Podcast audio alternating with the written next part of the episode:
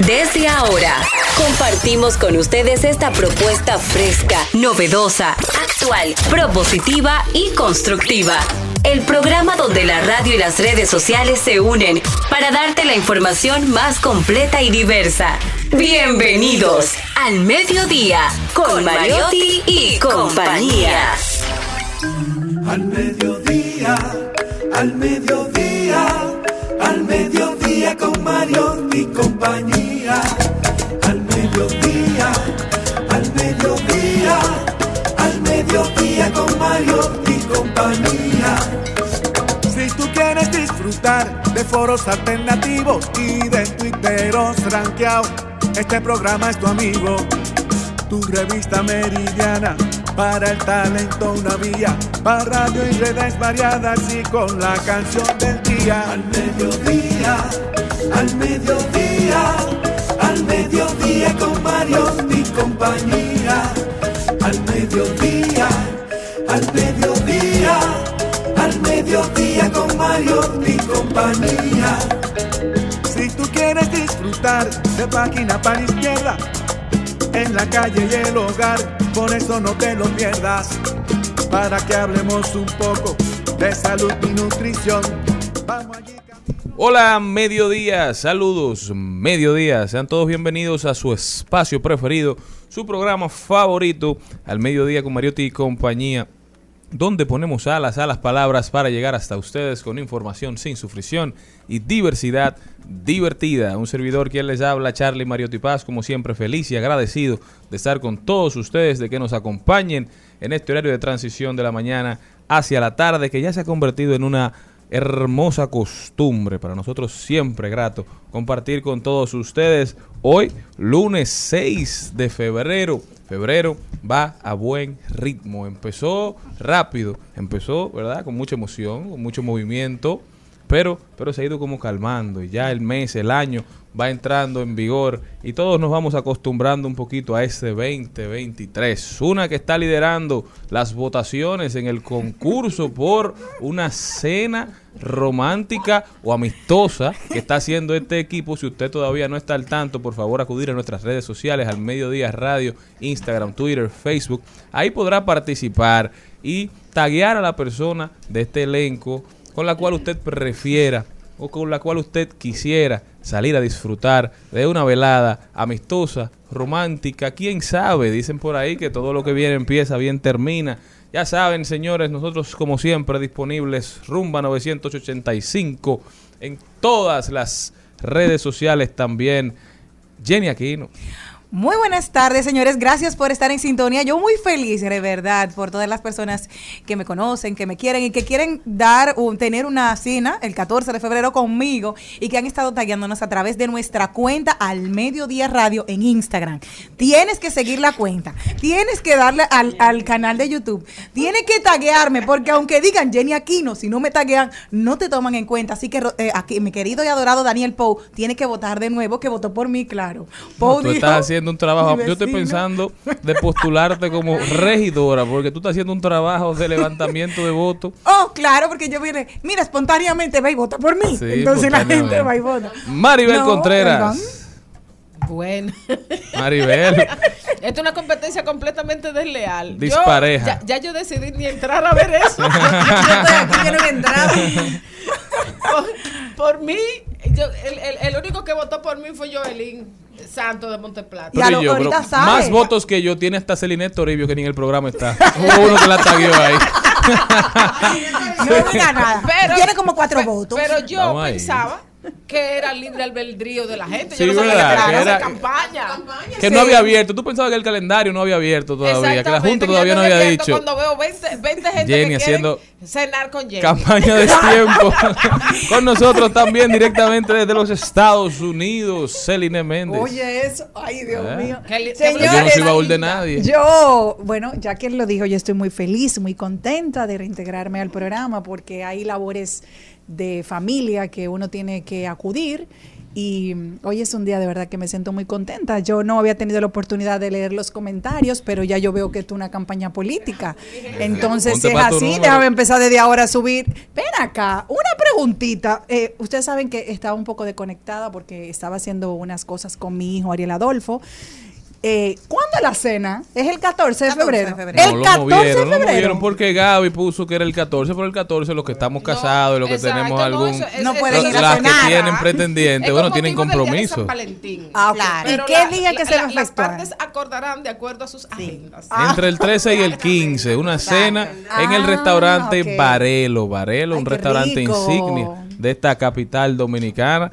Ya saben, señores, este programa ya comienza. No se me muevan de ahí. Ya saben, si no han entrado al Instagram, por favor, entren, voten. Jenny Aquino tiene una última recomendación, haciendo su Hoy, diligencia. hoy es día de Bob Marlin. Recuerden que un día como hoy habría cumplido 78 años. Soy un hombre que solamente duró 36, pero que ha marcado a toda una generación. Exacto, con canciones. Tenía muchas cositas curiosas porque él era capaz de, predecir, de predicciones al leer la palma de la mano cuando era un niño. Durante su niñez y adolescencia fue objeto de burla y acoso por ser un mulato, hijo de madre afroamericana y padre caucásico.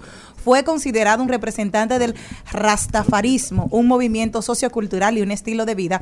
Y sus letras hablan de amor, de conciencia social, sobre todo del perdón y de poder estar eh, bien con el otro. Así que yo en ese ambiente de Bob Marley, vayan y voten por mí. Ah, pero, pero yo you. le voy a decir una cosa. Ella lo que. Yo, yo no había entrado. Trampa, y eso estaba viciado. La Bueno, mayoría yo- de esa gente que ha votado por ahí, yo estoy mirando, son periodistas. No, y aquí no, y Y si son quieren, votar por mí, quieren cenar conmigo, y ese es mi su problema. Y familia, todo el Ay. Estos son nuestros seguidores. Este es un programa que lo sigue el periodismo nacional. Ay, Dios santo, Eh, esto no es Sí. espontáneo. Daniel Paul votó por mí. Como decía Sí, Bob Marley, y como ¿Te decía? Bob Marley, ¿Cómo me va a doler? no trabajen para que se note su Claro que no me presencia. duele, ¿cómo me trabajen para que se note su ausencia. Ahora yo te puedo decir una No, cosa, como ella echó su promo, dénsela desde allá a ella, ella ganó. No, esto, hay que- esto está el último No, día.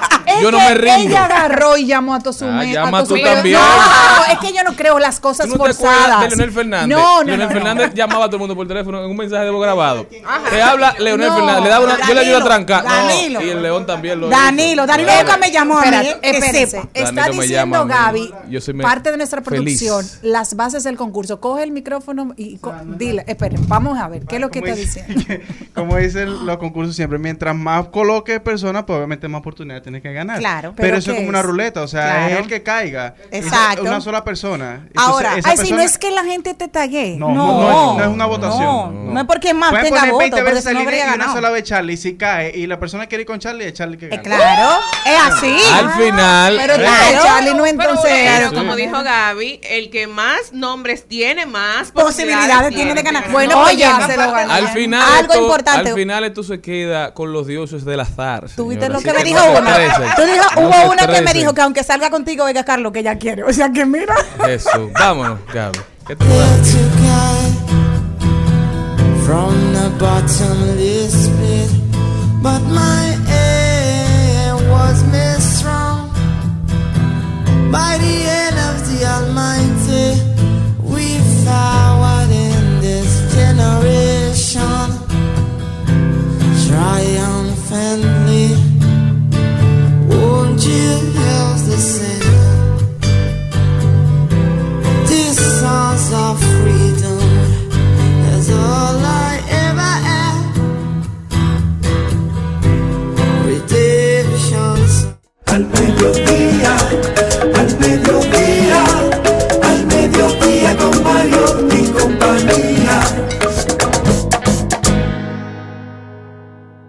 Bob Marley, eh, qué tremendo personaje, inspiración de toda una generación también, la cara de toda una república, ¿verdad? Le puso cara a Jamaica en una época donde mucha gente todavía no estaba familiarizado. También inspiró muchísimos otros artistas, el Ragamuffin, sus hijos Segui y muchísimos Sí, otros. Y Lauren Hills. Tiene varios hijos que todos han seguido su trayecto, los Wavers, como se llamaba su, su- los Wailers, como se llamaba su banda, todavía siguen tocando, tocan a veces con su hijo y a veces tocan por sus por su parte.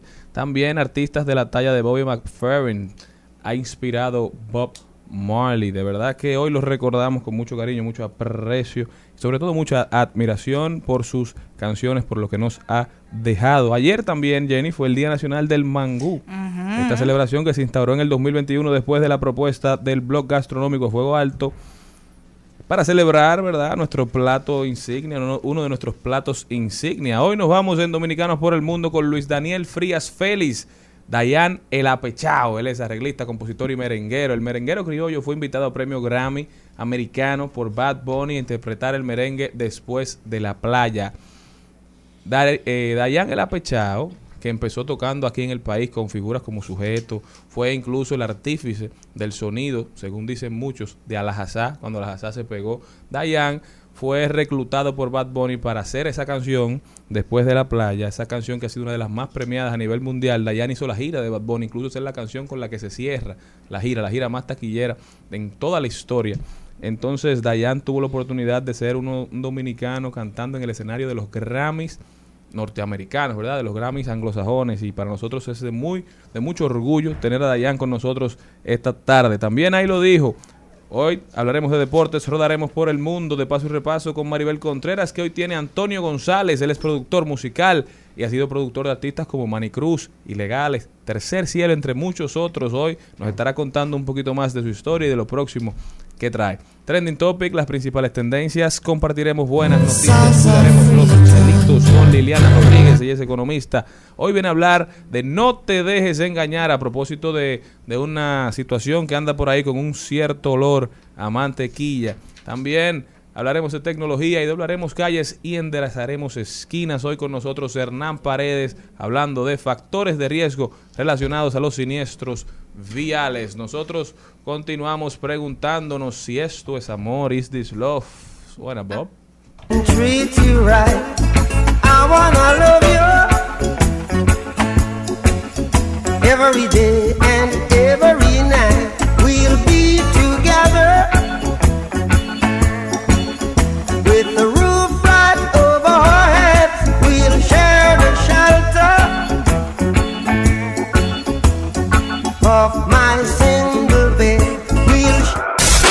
En al mediodía. ¡Ay! Lo dijo. ¡Ay! Lo dijo. ¡Ay! Lo dijo. ¡Ay! Lo dijo. ¡Ay! Lo Y este me gustó mucho y lo dice Miredis, que es la esposa de Daddy Yankee y había reposteado una cuenta de muy asombroso. Me gustó lo que dice. Dice, si te da pena hacer algo, recuerda que en la vida de los demás eres un personaje secundario. Nadie piense en ti más de cinco minutos. No dejes de hacer algo que te gusta por miedo a una crítica de tres minutos. Sumamente interesante y sumamente de acuerdo. Se han hecho estudios incluso de personas que entran a una tienda y el, el que está despachando le dice dos palabras y luego se agacha rápido y se para a otra persona. Y por lo general, el que entró a la tienda no se da cuenta de que le cambiaron la persona. Es decir, los seres humanos andamos tan rápido que muy pocas veces nos enfocamos en los detalles y a veces uno cree, como uno es el protagonista de su historia, ¿verdad? Uno cree que todo el mundo está atento a ti. También se han hecho estudios de personas que entran a un salón con una camiseta y luego salen, interactúan con dos o tres personas, luego salen y cuando se le preguntan a todos los que estuvieron en el salón qué personaje llevaba el que salió en la camiseta, nadie se acuerda.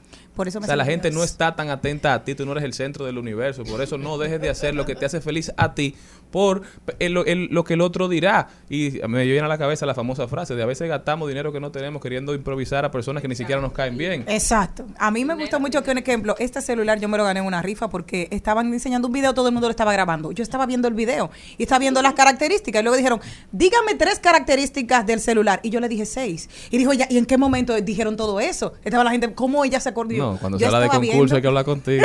No Pero ¿qué te opinas de eso, Maribel? de- del concurso. De la dijo.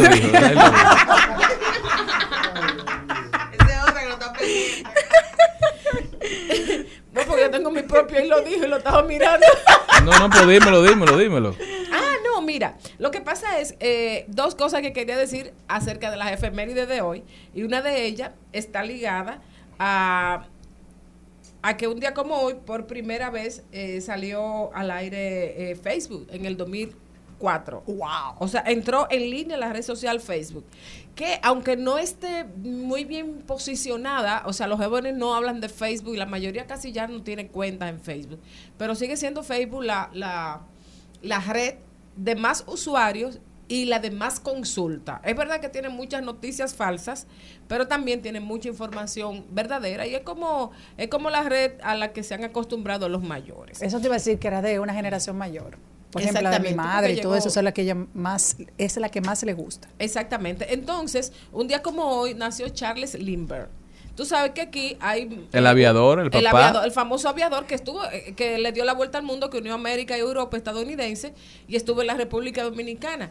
Entonces, a propósito de eso, aquí siempre se ha dicho cuando una gente está como Sí. medio, ajá, de que ese está más perdido que el hijo Que de. Lindbergh. Porque Bueno, su hijo fue secuestrado y nunca lo encontraron. Y nunca lo Y ese encontraron. fue uno de los casos más viralizados por bueno la, la importancia del padre a nivel internacional y se volvió una frase popular lamentablemente. Así es. Entonces me acordé de, de un del director Héctor Barcácer, digo del am, doctor Héctor Barcácer, que tiene una página chulísima. Entonces ayer él publicó lugares que solamente conoce el dominicano. Me acordé de eso a propósito de lo de Limber. Entonces este uno, donde el demonio echó las tres voces y nadie le oyó. Generalmente esto se aplica para lugares muy lejos. La porra generalmente va acompañado de un mandato. Vete a la o Porra. vete pala porra. Donde Dios se secó el sudor, suele ser un, un- un sitio paradisíaco, donde vive la mamá del diablo. Esa dirección nada más se la sabe el que acaba de discutir. Le dijo hasta donde vive la mamá del diablo. Al carajo. A muchos nos han mandado para allá, pero pocos saben que realmente se trata de la parte de un barco, la parte de arriba, de donde se avista el mar. Y por supuesto, hay una que también la usamos muchísimo, que es eh, Belén con los pastores. Ahí están los que no se dan cuenta que le están pegando cuernos o cualquier Ah. cosa. Ahí yo siempre estoy. A muchos de ustedes viven ahí. No. Muchos de ustedes viven ahí. Miren, ah, Entonces hay otro sitio, hay otro que es el sitio. Y dice, queden en noite, no necesita explicación. Y el, el otro es del otro lado del puente. Y si se han preguntado, sí, allí vive gente. Y por último, Limbolandia, el residencial donde viven los despistados. Esa es mi casa. Sí, sí. No lo quería decir. Yo creo que no, pero no, no, tú no aceptas más a nadie ahí, yo creo. Maribel- A mí me gusta muchas veces ir por ese Sí, pero tú vas a Es ver, válido. Maribel siempre está Ese es feliz. mejor. Óyeme, Yo se soy es mejor feliz. vivir en ese Yo soy poeta, yo vivo en una metáfora. Es mejor Se vivir es en feliz en Limbolandia. Pero el que también lo dijo fue el ministro de Medio Ambiente, don Miguel Seara Hatton, que ha dicho a través de un mensaje directo a nuestros amigos del Nuevo Diario que las extracciones de sedimentos del, del río Yuna que fueron denunciadas en días pasados están siendo hechas con permiso y estas extracciones tienen como objetivo limpiar, canalizar y transportar los sedimentos de algunos tramos del río que son considerados como zona de alto riesgo por el desborde del cauce. ¿eh? Que quede claro que lo que se está haciendo allá en el río Yuna es con la autorización del Ministerio de Medio Ambiente y es en pos de mejorar la condición de la zona. No es una extracción ilegal, es una extracción con permiso, con autorización hecha con los parámetros necesarios. No es como esas que se dan a veces en lugares donde algunos inadaptados sociales, algunos que no tienen ningún tipo de, de cuidado por la cosa de todos, por lo público. Entonces nosotros queremos recalcar esto que ha dicho el ministro de Medio Ambiente. Sí, tengo otro ahí, lo dijo también. Y es uno de unos estados que estaban ahí. Me dijeron, me dijeron, por intentarlo no pierdes nada. Oye, perdí autoestima, estabilidad emocional, perdí dignidad, las ganas, mi tiempo. Sigo. Gracias. Muchas veces nosotros nos vemos forzados por personas que no, que quieren hacer algo que te dicen, vete, vete, que tú no vas a perder nada. Ya vieron todo lo que se puede perder por uno estar haciéndole caso a gente. Como dice, me dijeron que por intentarlo no pierdes nada. Perdí autoestima, estabilidad emocional, perdí dignidad, las ganas, mi tiempo. Sigo.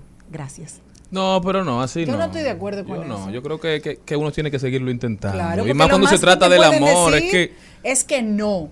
Y ese no te va a dar más fuerza para seguir intentándolo y tal vez conseguir algo mucho mejor que eso que tú pretendías hacer que era más pequeño. Y lo digo por experiencia propia. Claro, y mejor sufrir por haberlo intentado que Lamentarte. sufrir por no haberlo por no, por no haberlo intentado. el valor de, no haberlo intentado. Así es, igual. tú nun- nunca se logra nada importante si uno no se lanza. El primer paso para lograr una meta es empezar a intentarlo. Y sobre Empezar a todo, buscarlo. de hecho, han venido aquí varios profesionales que nos han dicho que en la parte del emprendimiento la mayoría de, de las personas se quedan en el camino porque simplemente tienen un sueño y esa idea que puede ser genial no la llevan a la práctica. O si lo comenzaron y vieron que le dieron como un poco de trabajo, lo soltaron y todo va a dar trabajo. Todo, todo lo que es beneficioso para ti, nada va a llegar de que, que, ay, qué bonito. Uf. Ni de la noche a la cielo. mañana. Que eh, con todo ese tiempo que tuvimos en la pandemia, eh, uno siempre, bueno, uno le vio la cara a la muerte realmente. Y uno pensó, bueno, y si llegué hasta aquí, ¿qué? Entonces yo llegué a la, a la siguiente conclusión. Uno no es lo que uno quiso ser, uno es lo que uno hizo. Bueno, es así. Entonces, si, si, si le dan corte, que eso no, no, está escrito cuándo va a ser, tú eres lo que tú hiciste hasta ese momento. Es así. Entonces la postergación no tiene sentido. Hay ley de vida, señores. Pero otra discusión que no podemos dejar de resaltar es la que se ha dado entre Luisín Jiménez y Santiago Matías. Luisín Jiménez, ustedes saben que es una persona que goza de todo nuestro aprecio y que siempre se ha caracterizado por ser un hombre muy sincero. Luisín dijo en días pasados, usted no puede pensar que entrándole de frente a una empresa tan grande como cervecería, usted iba a tener algún buen resultado. El fronteo en los videos de YouTube y en el mundo urbano quizás funcionen, pero en la vida empresarial eso lo que da es problemas, eso no causa beneficio, eso no sirve para las utilidades, ¿verdad? Santiago le respondió por Twitter también y le dice, por favor Luisín, usted es amante del poder y las grandes corporaciones, no me aconseje más, yo no soy familia tuya. En el fondo, tu corazón, en el fondo de tu corazón, yo no te importo como persona, déjame en paz. Y le dice Luisín, jaja, oye ahora, el que se mete con todo el mundo eres tú, tienes harto al Boli, a Carlos Durán, a Luis Nicorporán, a Lápiz y a otros, aguanta funda. Recuerda que para triunfar debes ser resistente. Luces débil cuando te atacan. Estás diseñado para atacar, no para resistir. Resiste, le dice Luisín. Resiste. Pero los hombres chimean Eso- mejor que las mujeres. Eso es como el que da cuerda. Normalmente el que da cuerda, fíjense, no sabe coger cuerda. Porque cuando se ofende, entonces yo le digo, pero a la gente que es así, pero si usted tiene tanta habilidad para darle cuerda al otro, eh, para poner al otro que vuele, usted tiene que también tener habilidad para coger funda. Simplemente ignorar. Tan fácil que No, y que normalmente es así pasa. El que da cuerda no sabe coger cuerda porque se ofende. Siempre, casi siempre es la ley de vida. En esto de los medios de comunicación, creo que ha quedado bastante claro que si algo hay que tener es la dermis fuerte. Mantequilla. Además de Al mediodía, al mediodía, al mediodía Compañía. El Al Mediodía dice presente. Dice presente el músculo y la mente. El músculo y la mente. Estamos en deportes.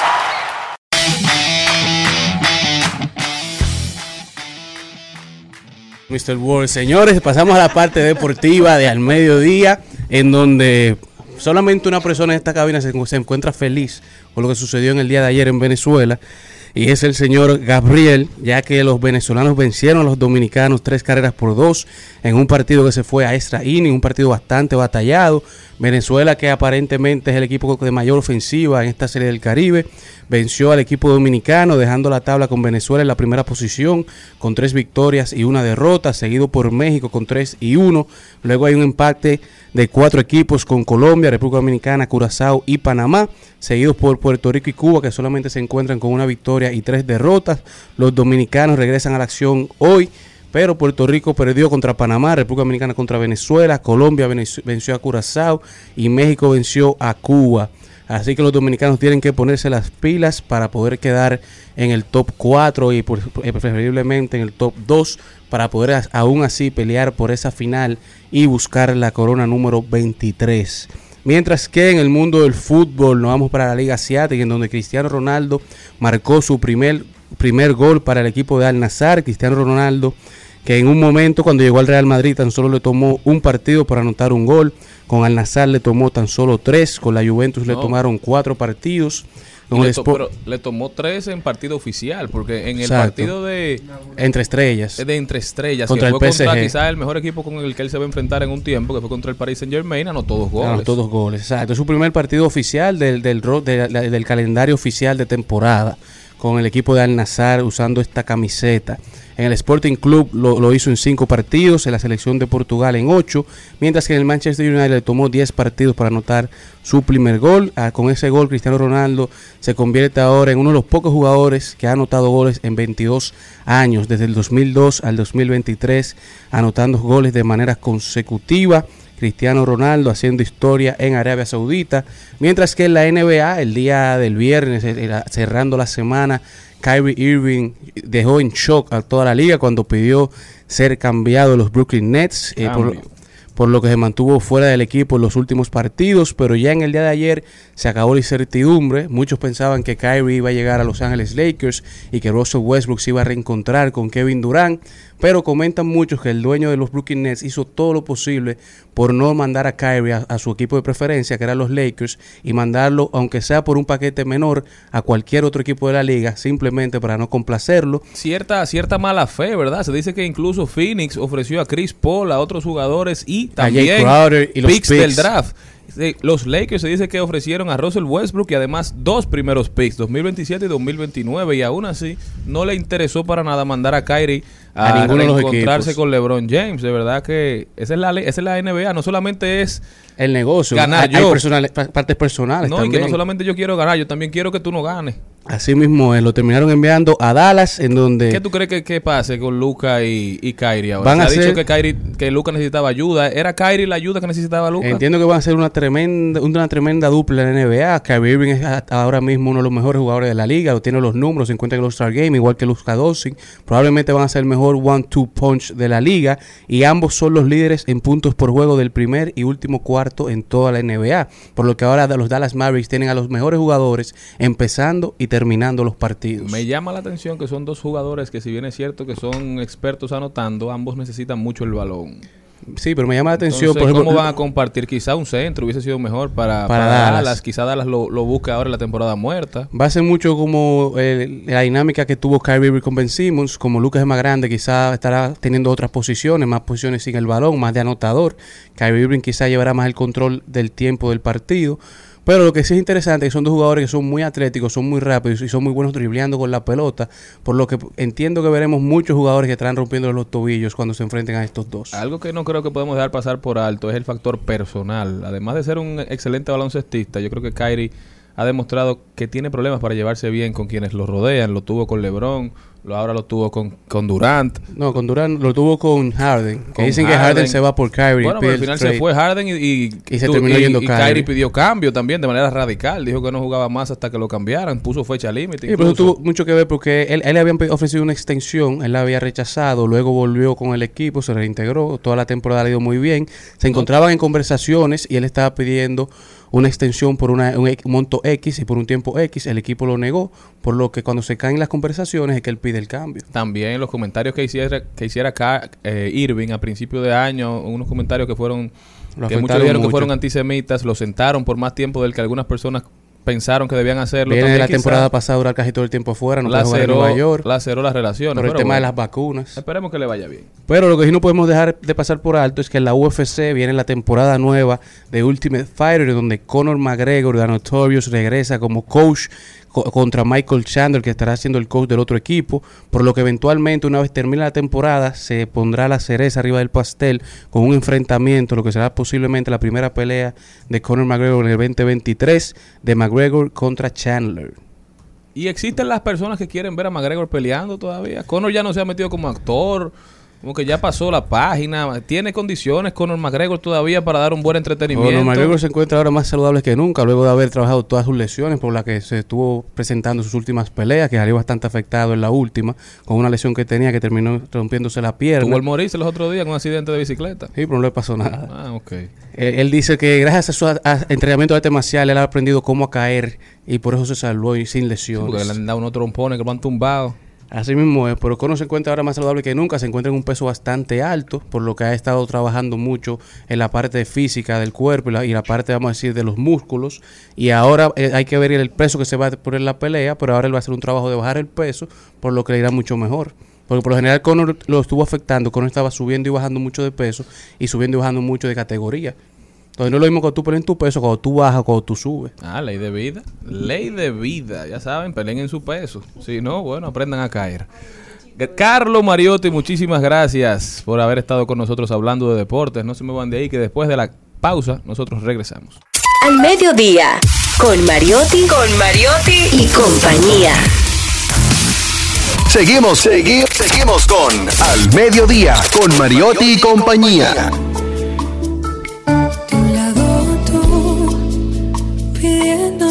Noche enamorada. Del otro yo, huyendo por la esquina acostumbrada. Y tú, mojándome de sueños tú, cayendo por mi esquina tú. Bueno, hoy tenemos eh, en breve, en breve estará con nosotros en De Paso y Repaso Antonio González. Creo que es uno de los artistas, de los directores eh, y de los orquestadores más jóvenes y más eh, productivos que tiene el país. La juventud lo ayuda a no cansarse y el talento a que todo lo que hace esté bien hecho.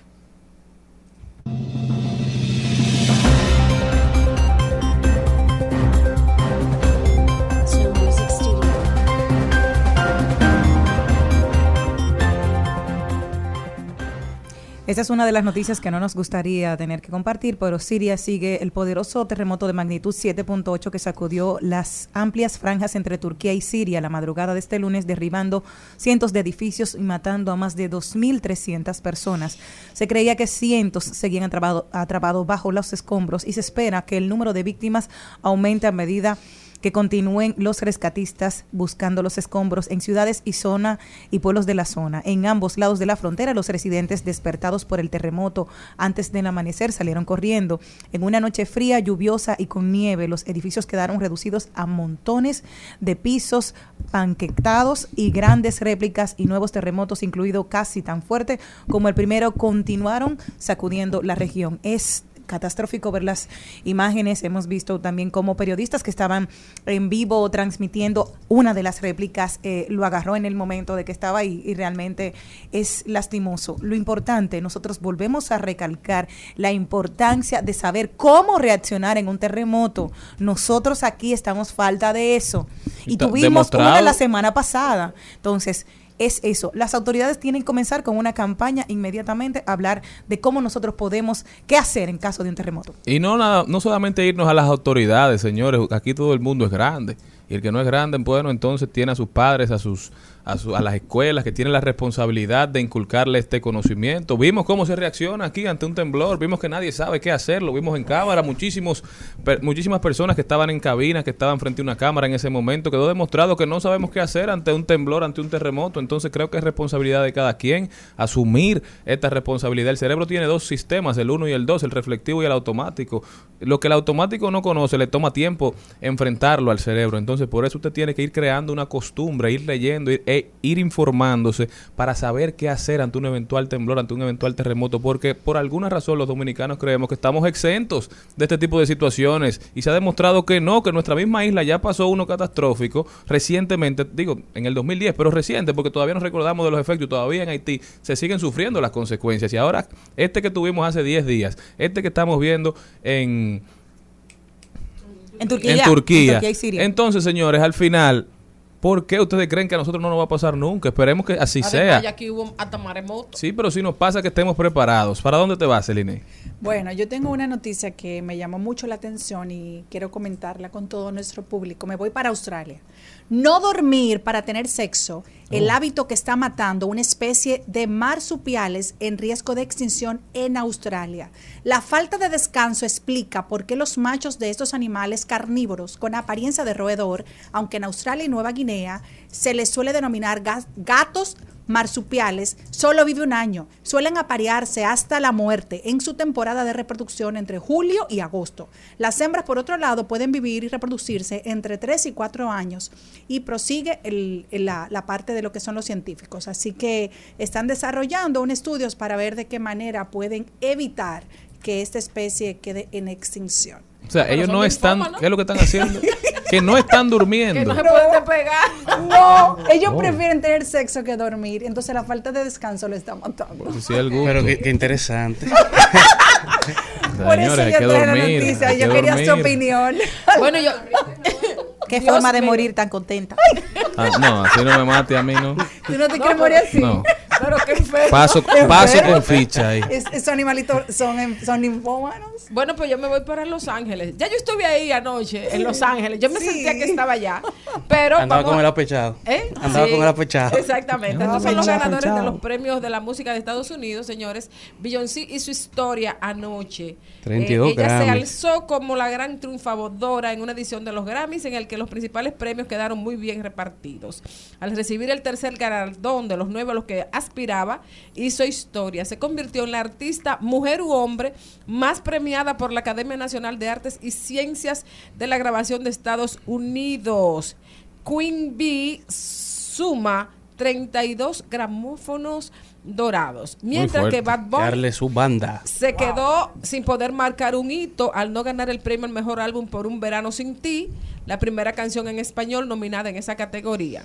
Ese reconocimiento fue para Harry Styles por Harry's House, mientras la grabación del año tremendo disco, ¿eh? About Damn Time de Lights. Ahora tuvo un, un performance eh, que eso Mágico. fue impresionante. Todo- todo- todo el mundo todos los bailar. shows fueron bastante buenos. Sí, todo fueron Ahora, la parte buenos. musical. Señor, imagínense todos esos gringos acostumbrados a escuchar su música en inglés. Esa gente Su no escucha música en francés. su soul. Escuchando esta canción en español. ¿Qué debían este sentir esas personas? Porque uno como latino está acostumbrado a estar en lugares donde solamente suene música en Ah, pero inglés. yo lo vi que estaba muy Y eh, mucha muy gente divertido quizá bailando. no entendiendo, pero toda esa gente sin saber lo que se está diciendo en su sitio, en los Grammy. Tú sabes que los Grammy, cuando no- si no tienen apellido, bueno, son, esos son los de verdad, ¿verdad? Exactamente.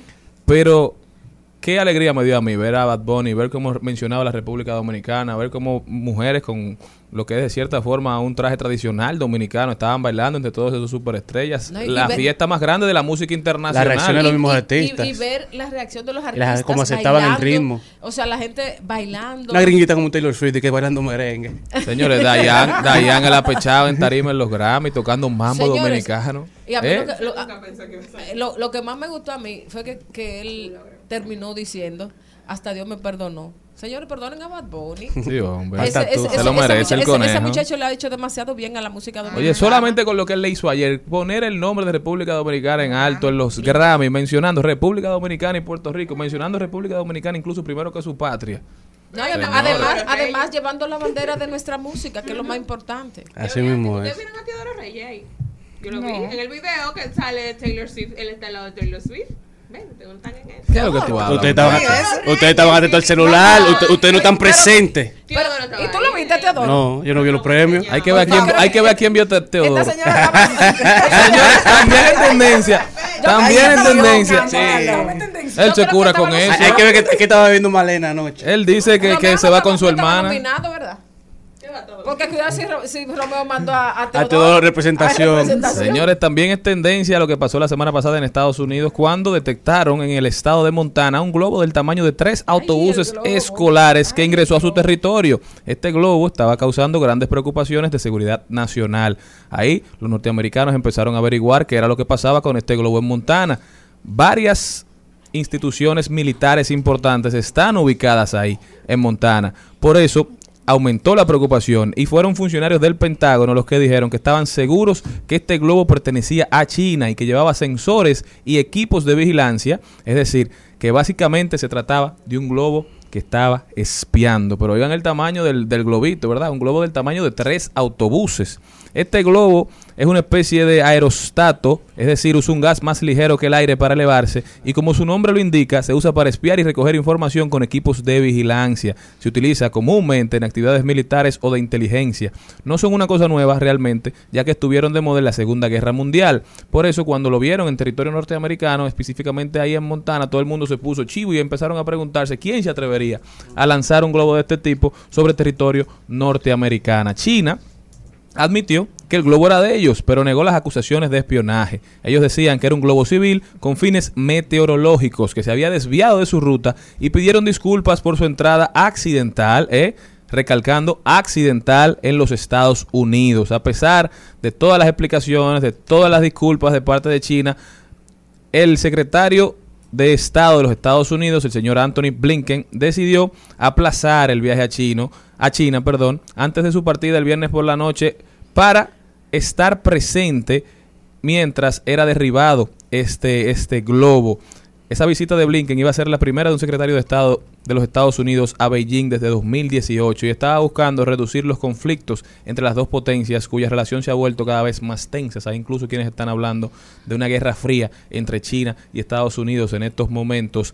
Así que la cosa no está fácil y la cosa no se ha facilitado tampoco con esta nueva este nuevo suceso, un globo espía. Biden ordenó que derribaran el globo, pero los jefes militares quisieron esperar hasta que estuviera sobre el agua para que no cayera arriba de personas y los escombros no cayeran en la tierra. Este sábado, la aeronave se encontraba dentro del límite de las 12 millas náuticas de las aguas territoriales de Estados Unidos y fue derribada con un misil. Señores, se complica la cosa. Nosotros que estamos dentro del ámbito de alcance, ¿verdad? De los norteamericanos, tenemos que estar bien pendientes de lo que está sucediendo, porque definitivamente ya los chinos demostraron que tienen capacidad de llegarles, que tienen capacidad de espiarlos, de mirarlos y de poner propiedad china en territorio norteamericano. Nosotros continuamos. En su cielo.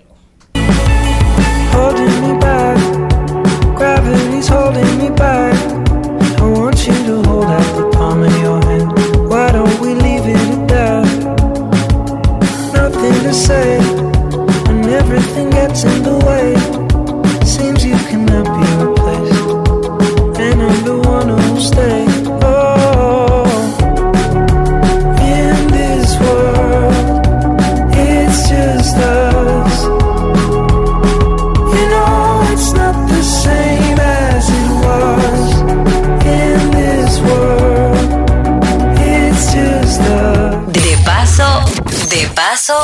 repaso. En Al Mediodía, con Mariotti, con Mariotti y compañía. Te presentamos De paso y repaso. Ah, yo creo. Eh, señores, pero señores, que hay una estrella, mándale un aplauso. La juventud eh, no es óbice. Una juventud eh, de verdad como la de Antonio da, da ganas de aplaudir porque con tan poca, tan poca edad lograr tanto y hacer tantas cosas eh, tan intensamente. Bienvenido, Antonio. Gracias, felicidades a todos, buenos días. Me estoy levantando, que me, me traen noche viendo los Grammy. Ah, nos trasnochamos todos viendo los Grammy. Eh, no sabía en dónde lo estaban transmitiendo. Pero lo encontré luego en Canal Nacional. Lo encontré todo Sí, sí, sí. en. Canal Nacional. Muy chulo los premios anoche. Sí, muy, Muy bueno. Cuenta. Y habla- hablando de premios, tú has estado en varias oportunidades produciendo musicalmente el premio. Este Eh, año vas. Sí, voy para allá. Me llamaron hace unos días, sí. Estamos, estamos en eso. Vamos a aportar algo ahí. Excelente. Eh, Antonio, ¿cómo, cómo, ¿cómo ves y cómo, ya que dijiste que viste los Grammy, cómo evalúas lo que pasó anoche? ahí? A mí me encantaron los Grammys. Eh, no fue un premio canzón. Sabe que a veces los premios duran muchísimo tiempo y uno se satura. Los musicales estuvieron eh, muy delicados, trabajados. Me gustó mucho la música. No había ese despliegue de que mil gente, mil cosas pasando. Harry Styles tuvo solo con unas personitas nada más. Fue, fue algo... Me encantó esa ropa. sí, sí, sí. Era todo su presencia. El escenario no era algo muy complicado, sino una pantalla plana. A mí me, me gu- me gustó bastante. Fue bien como- estético. me Sí, como si fuera, yo me imaginé que será como el túnel del Gramón. Exacto, ¿verdad? exacto, exacto. Ah. Y, y, y eh, Adele siempre con esta, con lazo, lazo, lazo, con o sea, liso. liso, exacto. Bueno, yo lo digo en español como. Exacto. Eh, y se veía como, como que la estaban pasando bien. Esa noche. Exactamente. Era, era una fiesta de ellos en realidad. Exacto, bueno, ahí también vimos a J-Lo bien acompañada. Sí. Él se veía como medio aburrido. En Alfa estaba como aburrido, no lo estaba pasando muy bien. En ese estaba como obligado, como que no le gustaba ese tipo de carne. Bueno, Mira, eh, Antonio, eh, tienes un proyecto nuevo. sí. Tengo un proyecto que se llama Dominican Bossa. Fue un proyecto que comencé a, usar, a hacerlo en pandemia, eh, en ese tiempo que uno tenía de ocio. Eh, vi, vi muchas personas, muchos talentos nuevos que necesitaban apoyo y yo dije, pero la manera de hacerlo, porque yo no soy artista, es canalizando eh, artistas Pero tú posi- eres artista, ¿cómo que tú Bueno, eres artista? no me expongo como un artista, soy Tú- artista de la producción, que estoy más detrás de... de- exacto. Entonces, lo o sea, que... tú no cantas, Antonio. No, hombre, eso yo se lo O dejo sea, a tú otra te, gente. te pasas la vida tocando y nunca te interesó cantar. No, me- o no- que, o- no tú te tengo, sientes bien con tu voz. no tú tengo el cantas mal. instrumento para eso. Diga no, la verdad. no, no, no, no tengo un timbre de voz bonito para eso. Pero Dios sabe, Dios me dio otro talento. Entonces, gracias. Entonces, eh, lo que hice fue como trabajo con muchos artistas eh, y estaba viendo estos muchachos nuevos que tienen mucho talento, pero que a veces no tienen los recursos ni tienen los medios para exponerse. Eh, serví de canal para eh, hacer colaboraciones. Y la voy a ir sacando cada un mes, un mes y medio. Y en este caso eh, hice una colaboración de Manny Cruz con una joven que se llama Loraine Garrido. canta precioso, Canta hermoso. Eh, y para entonces darle otro way, para no sacar a la gente y Pero se- da- va- vamos a ver un chin de eso. Ah, ok. Ponlo ahí, el de Loraine. Y tú, mojándome de sueños tú, cayendo por mi esquina tú, rompiéndome la calma tú, girando de mi vida yo. Comprándole el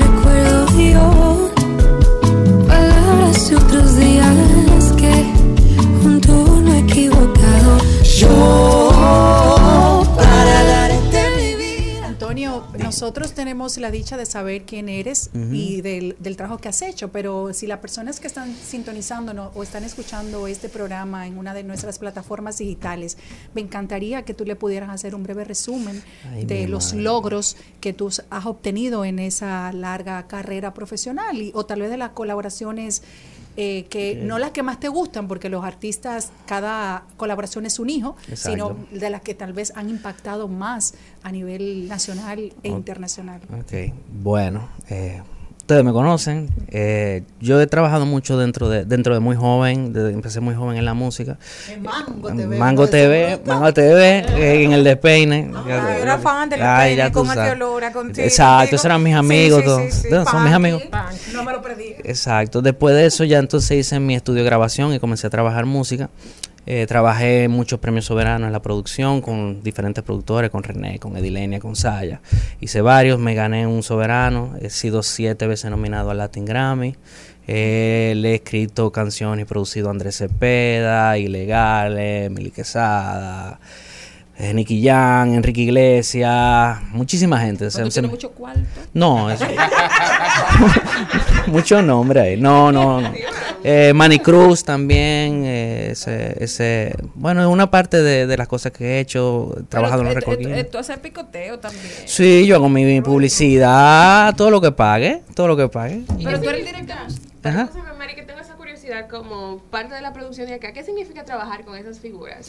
Porque a veces cada una tiene su manera creativa su forma. diferente. Sí, sí, sí, Su sí. protocolo totalmente. Sí. No, los egos siempre están, Pero obviamente uno como profesional sabe manejarlos. Pero me, me refiero a la parte creativa, porque cada uno tiene su estilo y la forma de trabajar, cada uno tiene una esencia totalmente distinta. Como tú dices, eh, los artistas tienen su esencia, uno tiene que respetar eso. No es lo mismo yo hacer una producción para Tercer Cielo, por ejemplo, eh, o para Redimido, que es urbano, pero también es cristiano, eh, trabajando, por ejemplo, con el Alfa, que trabaja con el Alfa también, o con Nicky Jam. Tienen lenguajes, jergas diferentes, tienen eh, mensajes diferentes porque eh, van destinados a otros a otros públicos. Y pero nada yo he sabido cómo manejarlo y, y en, en el área del estudio no es lo mismo que cuando los artistas están en la calle.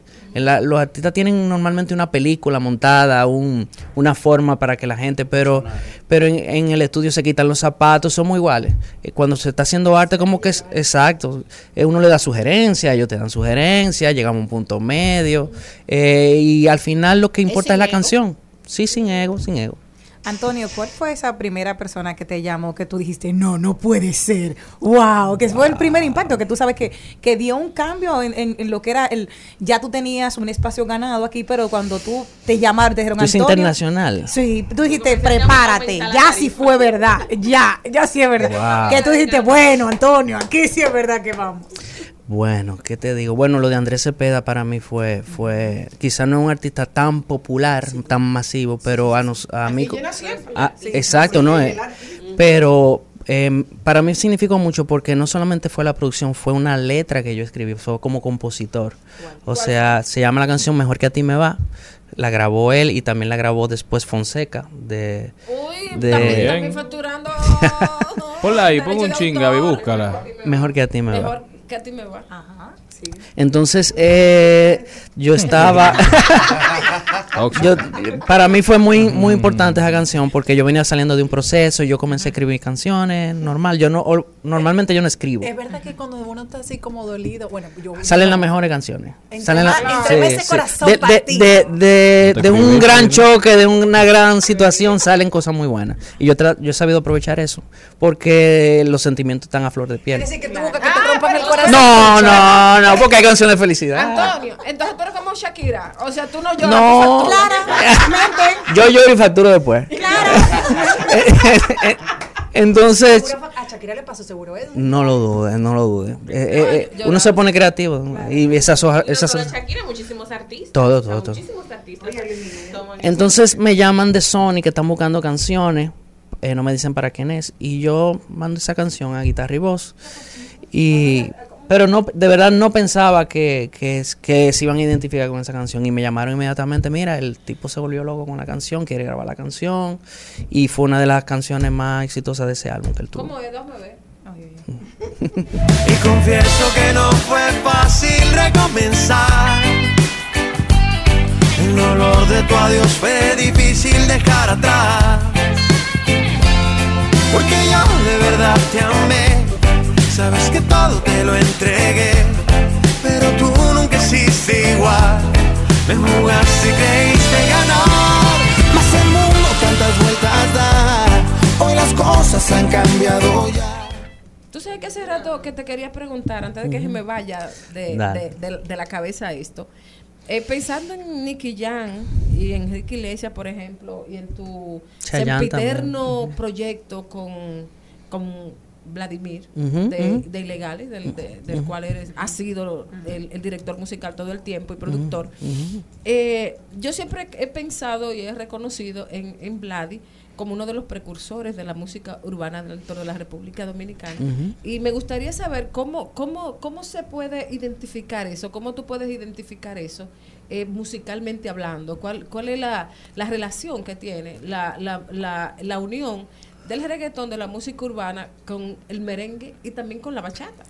¿Cómo identifico? No o sea, cómo la identificar la- la- lo- los hilos que, lo- que los unen. Ah, que- ¿tú quieres saber qué une un, un- un género con otro? Ajá, o sea, eh, ¿cómo se identifican? ¿Cómo yo puedo sentir que eso que hacía hace, que yo ya hace Ah, 20 ok, años en Ilegales, está presente en, en- en el reggaetón en la música de, de esos artistas? Eh, definitivamente Ilegales es un referente internacional. Aquí quizás no lo no lo valoran de tal manera ni ni lo valoramos. ni- sí, sí, pero no le dan el justo valor porque te lo digo yo que vivo viajando con ellos y, y vivo Ilegales no para. Ilegales no para y eso quizás mucha gente no lo sabe. Y veo como artistas internacionales le tienen un respeto eh, a la agrupación, a la trayectoria y a la música que ha hecho. Eh, yo te puedo decir que eh, cosas que ustedes no saben, por ejemplo, Santana, el álbum Sobrenatural, eh, donde eh, que fue un álbum, uno de los álbumes más, más vendidos, quería ilegales en ese álbum y no lo pudo tener por cuestiones de disquera. Significa que un artista de esa magnitud está pendiente No, a un que- grupo latino. Era en su momento, vamos a decirlo así, claro, en su justa dimensión, porque el mercado ahora es mucho más amplio y hay más difusión. En su momento fue un fenómeno, estilo Bad Bunny, estilo lo que está pasando Claro, ahora. yo, yo recuerdo. Exacto. Y Pero quizás las nuevas generaciones no, no, no estén tan conscientes Exacto, de eso. exacto. Eh, también yo creo que, que le ha dificultado la cosa hablar y no tener una, una disquera Exacto. que, que le esté Eh, es que trabajando el- y proyectando. La forma de trabajo antes de la música era muy diferente. Eh, el asunto de las redes sociales, de cómo mercadear la música, de hecho, cómo se ganaba dinero. Antes había un CD, un CD físico, que era el que costeaba la disquera donde sacaba su, su ingreso, su, su inversión. Ahora no hay, todo es aéreo. eh, todo es eh, digital, virtual, eh, no hay un, las disqueras eh, para poder recuperar tienen que ganar dinero de los shows, no todos los artistas están dispuestos a dar una tajada de esa parte. Entonces, ¿qué hacen? Todo el mundo tiene su acceso a hacerlo, pero quizás no tienen el power que tiene una disquera para ponerte en una premiación o lo que sea. Una cosa, Antonio, ¿y las plataformas digitales son solo del artista o también son compartidas con las disqueras? Eh, depende, eh, depende del contrato que tenga el artista con la disquera. Por ejemplo, Zuna firmó que le dieron un adelanto que ustedes ven, que le dieron 10 millones de dólares. Claro, 10 millones de dólares no es que se lo dieron porque sí, no. Esos 10 millones de dólares ellos lo tienen que recuperar. Es un préstamo, como quien dice. Entonces, eh, claro, ellos se ven con ese dinero, la disquera asume el riesgo. eh, pero a veces tú ves que, que los artistas se van desapareciendo y tú dices qué es lo que está pasando porque ellos no, no tienen el control total de su, de su carrera. Entonces, ahí es que viene la disquera, es dueño de su YouTube, es dueño de su plataforma. Entonces, vienen problemas como algunos, algunos son dueñas de su catálogo. de todo, de todo. de Como sus- Maridalia, de como Maridalia. Maridalia tuvo un ejemplo más o menos así. Entonces, por ejemplo, tuvo un Don Omar que, que se quedó muchísimos años sin hacer nada porque él, que ten- él le dieron un, un, un dinero grande por un contrato.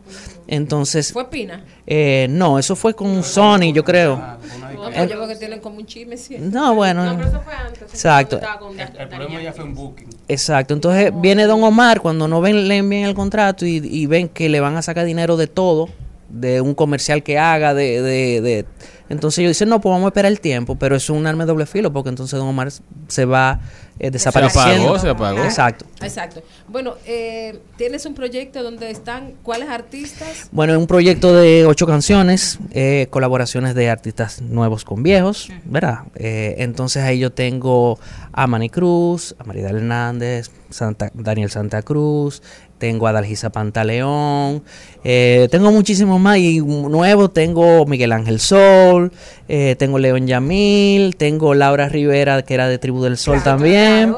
Eh, tengo muchas voces bellas, de verdad. Y la hice en estilo bossa nova para y son que todas canciones dominicanas. todas canciones dominicanas. ¿Incluiste alguna tuya? Eh, no, no. Ni la de Andrés Cepeda. ¿Tú No, todavía no, no. Hay mucha gente antes de, de mí que hizo muchas cosas y yo lo que quiero es rendirle tributo a ellos. Y ¿Son merengues todas? Casi la mayoría, el 90% son merengues. Pero llevado a bossa, ¿no? Llevado a bossa nova para que las, las voces se distingan más. Y además, señores, para que lo pongan en los restaurantes, para que lo pongan en los bares. Sí, porque todo no es teteo. Todo no es teteo. Para beberse un vinito. Que hacer esa playlist Eh. a un restaurante, porque los restaurantes. Ofrecerlo no. Bueno, propuesta, no lo llevas como Sí. propuesta. Porque Sí, pero- No, no, pero en Spotify tú colocas el playlist y por plays también hay una forma de generar ingresos. Sí, pero el- en realidad el propósito nunca fue hacer dinero con Monetario. eso. El propósito es eh, ayudar al talento nuevo, ayudar al compositor, porque lo que genera esas canciones le va directo a su compositor. Aprende, Malena. Exacto. Eh, No, aparte de eso, Antonio, yo creo que uno de los grandes problemas que nosotros tenemos es que las nuevas generaciones no retoman las grandes canciones Exacto. dominicanas. Entonces, esas grandes canciones se van a quedar. Independent- Tú ves que las canciones Ujú. cubanas no, la, no las sueltan, Exacto. ni los viejos ni los nuevos. Las Las canciones mexicanas. colombianas no las sueltan ni los viejos ni los nuevos. Las canciones mexicanas no las sueltan ni los viejos ni los nuevos. Y aquí todo es viejo. Independientemente de eso, también yo quería darle contenido fresco a la juventud, porque todo no puede ser encendido, un dembow, una fiesta. También tiene que haber un contenido. eh, exacto. Tiempo para reflexionar. Exacto. Muchas veces se quejan de que no están apoyando lo nuestro, pero que quizás tú no le estás dando algo que ellos puedan consumir Exacto. o algo para ellos. Entonces, felicidades, de verdad, Gracias. muy buena iniciativa. Tengo a Marta Heredia ahí también Ay, cantando. qué chulo. ¿Qué bonito. canta Marta? Marta Heredia canta la canción de Fernandito, Todo me gusta de ti. Eh, ¿Cómo que se llama la otra? Compañera. Eh, ay, Dios mío. Me gusta mirar. tu- No, esa no es. Yo no me acuerdo bien porque no ha salido esa. Cuando yo la tengo, yo estoy a, a millón con mil cosas. Entonces, ¿dónde la gente puede ya escuchar esa canción? En Spotify ¿Pero está. No, no, no. Van saliendo una mensual. Esta, esta, eh, ¿Cómo se buscan? en Spotify tú buscas Dominican Bosa, o busca Manicru, o busca Loraine, o Antonio González y sale ahí. Sale ahí. Entonces mensualmente va saliendo. El, todas tienen video. El 14 de febrero, el Día de los Enamorados, para que se enamoren, sale el video de esta canción. Puedes votar por mí en la votación que hay No. para Es una cena gratis. Ah, ok, ok. Así que pueden ponerse románticos y dedicar la canción. Antonio, antes que te vayas, quiero preguntarte algo. ¿Tú entiendes que los artistas dominicanos, y más cuando están tan pegados, no invierten lo que tendrían que invertir en su imagen y carrera porque sienten que en ese momento es un gasto y no es algo que se le va a reproducir como aquel concierto eh, majestuoso que, hizo- que hizo el Alfa al inicio de su carrera, que después la gente entendió el costo de, de esa producción, que fue mucho dinero, pero en ese momento la gente no lo entendía. Tú respondiste la pregunta. O sea, aquí los artistas. Ella sufre de eso. lo- los artistas. No, lo que pasa es que- sí, porque yo escuché. Lo ¿Cuál es la es- Una mujer sabia. Pero mi opinión es. No, lo que pasa es que, déjeme decirle, lo que pasa es que yo no soy productora, pero he trabajado mucho Sí, tiempo al lado de no, los y- tú productores sabes. y yo sé la respuesta. Pero no es lo mismo la respuesta de Celine como asistente No. de producción que como la de Antonio, Exacto. que es un productor. Entonces, gracias, Aline. Eh, pero tienes todas la, toda la razón y tú lo has vivido.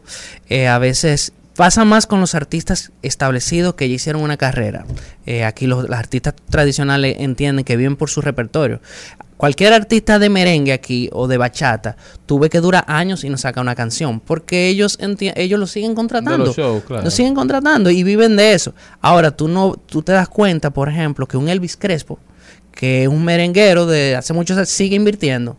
Pero tú ves a Elvis Crespo todavía charteando, pero eso se le retorna. Eh, eh, Elvis Cre- eh, Olga Tañón, eh, Elvis Crespo no tiene que salir a tocar todos los días porque le llega su dinero a su casa. Así es. Entonces, es un, arma, gente- es un arma de doble filo porque entonces se vuelven esclavos de tener que ir a tocar porque hay un grupo de músicos, de personas, la familia depende de de ellos. ellos, Entonces, claro. cuando el día que no puedan tocar, entonces no van a tener esos ingresos. Entonces, cuando viene un evento, eh, de igual manera ellos entienden que porque tienen sus seguidores la gente va a ir, pero cuando tú vas a un evento de ellos y tú vas a un evento de un artista que internacional que viene, tú te das cuenta de la calidad de la diferencia. Entonces llega un momento que tú dices, pero no vale eh, yo pagar esa boleta, yo la pago mejor para otra. Y así mismo la marca. No, la aparte- marca no tiene, las marcas no te van a patrocinar porque cuando ven la calidad de lo que tú le estás dando, dicen en qué tú usaste el dinero que yo te di, te voy a dar 30 mil pesos. Y además de eso también se le desactualiza el repertorio. Totalmente. No con la nueva generación. Totalmente. Pero ese, ese, ese es nuestro ambiente y tenemos que, que apoyarlo y seguir dándole hasta, hasta que Gracias, aguante. Antonio. Gracias por venir. A ustedes por Y- invitarme. y muchas felicidades por, por Gracias. esa iniciativa. Gracias, gracias. Hermosa iniciativa. Gracias. acostumbrada. Y tú, mojándome de sueños tú, cayendo por mi esquina tú, rompiéndome la calma Seguimos, seguimos, seguimos con Al Mediodía, con Mariotti y compañía. Trending, Topics.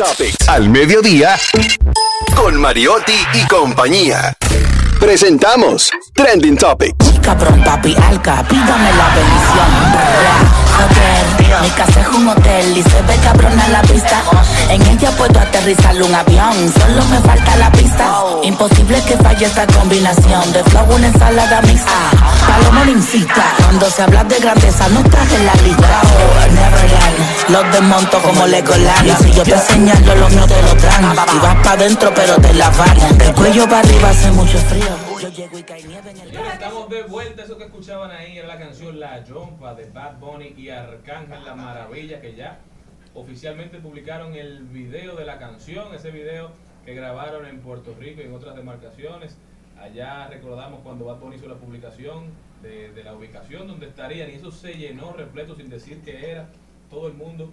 Y luego salieron Arcángel y Bad Bunny en la parte de encima, en el techo de una estación de combustible. También tendencia a la maravilla Arcángel porque está llevando a cabo una serie de conciertos en el Coliseo de Puerto Rico, que es el, eh, lo mismo que el Palacio de los Deportes, digamos, pero no. El Choliseo. Yo diría que para ellos llenar el Coliseo es como llenar Bellas el Artes Palacio de los. Deportes, el Estadio Olímpico, perdón.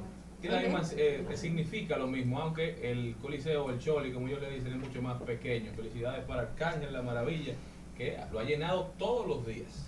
Y trending topic, bueno, no podemos dejar de mencionar a Bad Bunny porque claro, Bad Bunny también eh, ayer cuando estaba cantando vieron unos personajes que estaban entre las personas bailando. Se conocen como los cabezudos y es parte de la cultura puertorriqueña y se eligieron ocho cabezudos que iban a estar representantes. Roberto Clemente, que es uno de los grandes jardineros de allá, estaba Tego Calderón, estaba Ismael Maelo Rivera también entre los cabezones, Julia de Burgos, que es una poetisa que ayudó a moldear la identidad puertorriqueña.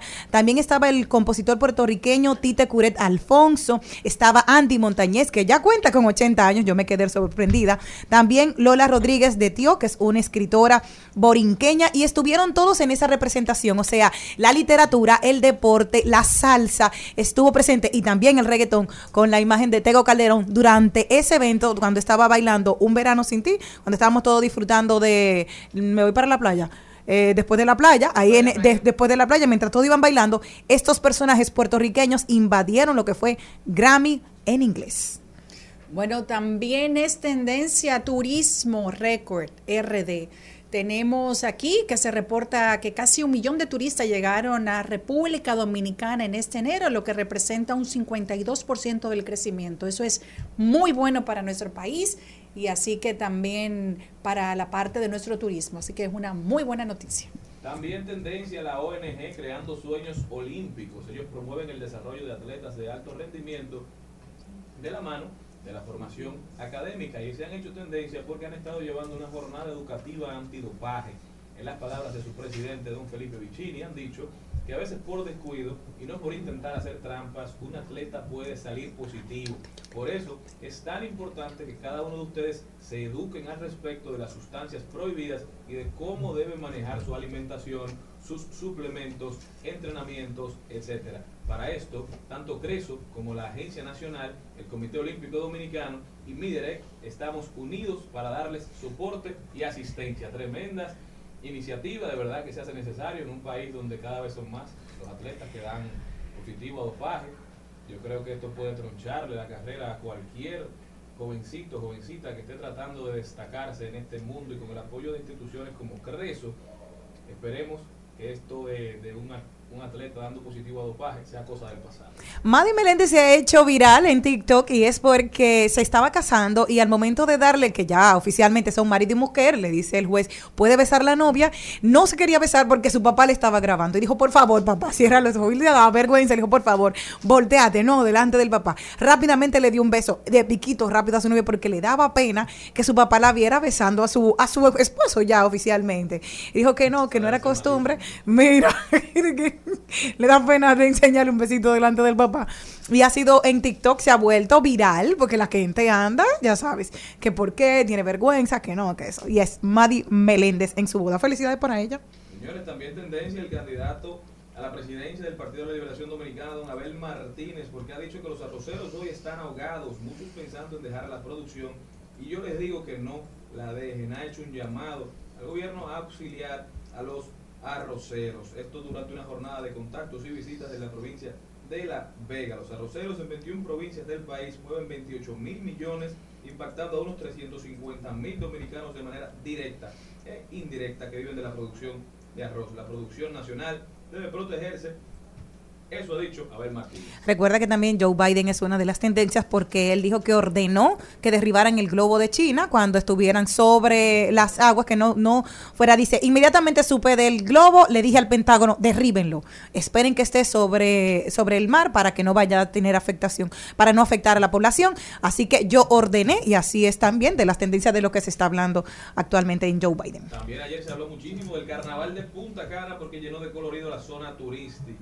Numero- numerosas comparsas que se dieron cita para reanudar el desfile que se había pausado por la pandemia. Eddie Herrera fue el rey Momo de este año. Este evento hoy tiene un alcance nacional, pero inició como una actividad de integración de la comunidad creciente en Punta Cana. Mantiene la tradición de celebrarse antes de iniciar el periodo de cuaresma. Este desfile se realiza en el Boulevard primero de noviembre. Felicidades para nuestros amigos de Grupo Punta Cana, siempre elevando la dominicanidad.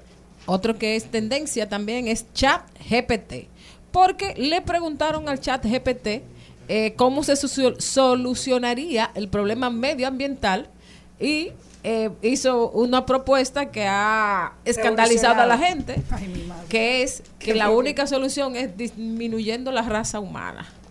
Un pequeño dato sin importancia. Eso dijo ChatGPT. ¿eh? sí, señor.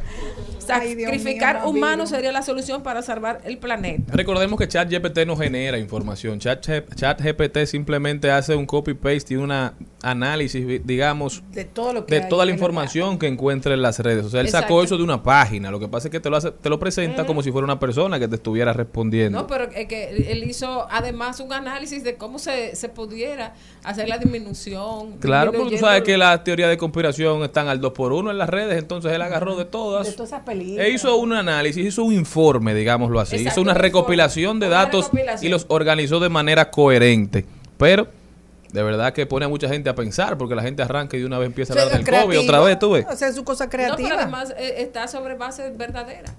Ay, Dios mío. Oye, tú ves, ya hay una creyente ahí. No, no, pero, Bueno, ¿qué- otra pero ten- ¿quiénes, somos, ¿quiénes somos los que hemos destruido el planeta? Somos Los nosotros. humanos. Así es, el principal depredador de la historia de la humanidad. Otra Digo, tendencia del es arrancó Pedernales. El presidente Luis Abinader dejó iniciada la construcción de dos hoteles en Pedernales. Eso es una buena noticia, me gusta.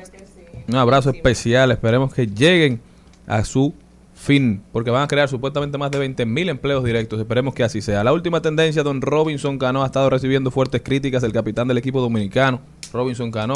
Muchos dicen que ya está viejito, que ya quizás es tiempo de colgar el guante, pero yo digo que no. Tenemos que ser agradecidos con Robinson Cano por todo lo que nos ha dado y también esperar y aprovecharlo. Robinson Cano tiene muchísimo que ofrecer. Estamos de su lado y sabemos que en el Clásico Mundial va a poner la bandera dominicana en alto como siempre lo ha hecho. Nosotros continuamos. Que me perdí la movie que escribiste en tu pasado. El spoiler es que acabas siendo feliz a mi lado. Y dicen las enciclopedias que un amor no sirve de nada si se entrega a medias. Desde hace mucho tiempo se venía estudiando una ley y ahora está aprobado porque padres no podrán ponerle nombres confusos a sus hijos ni denigrantes según la nueva ley. La nueva ley que regula los actos del Estado civil prohíbe a los padres asignen a, sus hijos nombres que atenten contra la dignidad, que generen confusión sobre su sexo con el sexo de la persona, ya que eh, y que posea alguno de sus hermanos. La ley 4-23 autoriza a los oficiales del Estado civil a negar la asignación de los nombres que están restringidos al momento de registrar la declaración de accidente. Yo traje algunos por como estaba oyendo para compartir con ustedes. Imagínense que usted se llame Bobona Guerrero de los Santos. Mensa Nova de Marrero, Bonita Cuevas Cuevas, Ano Eso Castro Laureano, Anal lindísimo. Rafael Amparo Tejeda, Seno Jiménez Sánchez, Nariz Cuevas Félix, Ernesto Che Pérez Jiménez, Juan Pablo Duarte Pérez Valls, Winston Churchill de la Cruz Mercedes, George Washington no. Félix Morván. Espera, John F. Kennedy, Santana Peña, Rambo Mota, Rambo Mota Peralta, Barney Franco Francis Samuel, Calimán Sosa Rodríguez, eh, Joe DiMaggio Fernández Rojas, Johnny Ventura Brito Martínez, Cuco Baloy Hogando Hogando. Son algunos de los nombres. Pero, pero de Cuco Baloy, o sea, de Cuco Baloy. yo no me lo encuentro que estamos. No.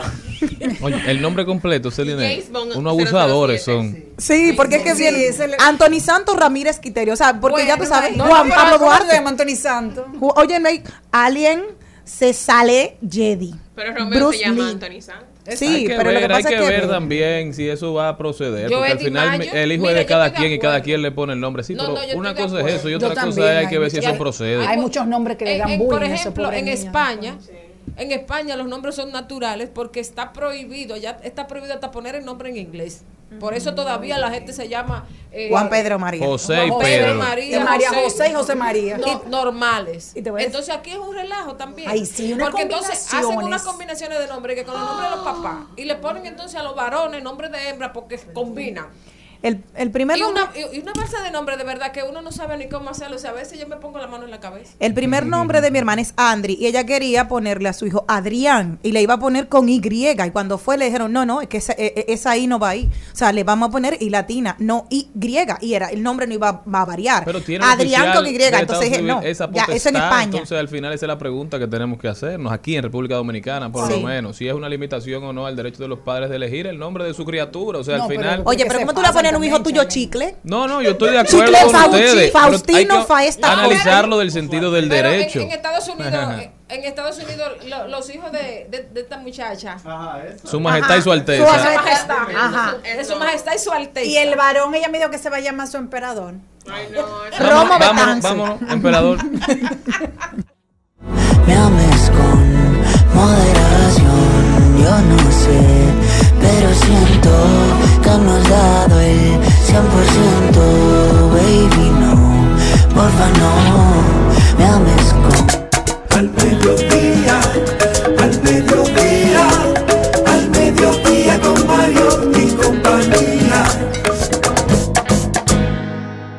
Y a usted que le gusta tanto las redes sociales, ¿sabes qué? Instagram estudia un plan de suscripción que incluya la insignia azul. Y es que la red social inició desde hace un año las pruebas de tres opciones según el tipo de contenido exclusivos que, que- exclusivo que quieras tener con el creador a sus suscriptores. Instagram está considerando introducir una suscripción en su plataforma que incluirá la insignia azul de la cuenta verificable verificada, presumiblemente siguiendo los ejemplos de Twitter. Qué bueno porque eso nos va a quitar tiempo de vagamontería. Nos va a quitar tiempo de estar usted, porque De si es por suscripción, tú vas a tener cada vez menos contenido porque tú lo tienes gratuito, para tú acceder va a tener que pagar, entonces la gente va a durar menos tiempo. Pero explica otra vez qué Yo es no he entendido nada, porque que lo, Yo tú no lo entendí. como tan No, rápido. no, que quizás no estamos prestando atención. Explica No, yo estaba nuevo. apretando, pero no entendí.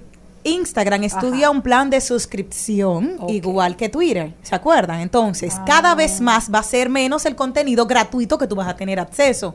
Yo dije que qué bueno, porque la gente que no va a querer pagar, así tú lo que vas a hacer es tener menos horas en Instagram. Porque claro, cuando tú no tienes en los planes, van a tener tres tipos de planes que incluido el check-in, de que tú realmente una verificación de que tú eres tú, pues esto te va a dar la oportunidad de tú Pero eso es lo que yo no menos entiendo. Por ejemplo, tú estás hablando Ok, del a ti te gusta la moda. Vamos no, a no, no. Tú estás hablando del check-in. Entonces la gente va a poder tener la verificación pagándola. Exacto, igual, pero, pero un contenido exclusivo porque tú vas a suscribirte a Instagram, vas a empezar a pagar. Ahora eres gratuita, ¿verdad? Tienes acceso ¿Y a todo. Imagínate que tú quieres, eh, el, el algoritmo sabe que a ti te gusta todo lo que es moda, exacto, todo lo que te gusta a ti. Te gusta moda, te gusta la cocina, te gustan los grandes diseñadores. Ese, ese es el contenido exclusivo de Celine. Entonces, ¿qué van a hacer? Cuando tú te suscribas, te va a dar todo esto. Pero si yo, un ejemplo, quisiera ver algo de lo que tú tienes, no voy a poder porque soy gratuita. Sí, pero hay- van a limitar pero el contenido ejemplo, para los tú te gratuitos. Porque ella No, es una no, no, yo no me- yo no, no. Ella está en contra de esa tecnología. de Pero yo apago el celular para que estudiar. volvamos a, a- Yo apago el celular para a Pero eso está así en YouTube. Tú tienes un contenido cuando tú estás suscrito Exacto. de diferente. O por ejemplo en Spotify, si tú pagas una mensualidad, O lo tienes tú pirateado. tienes...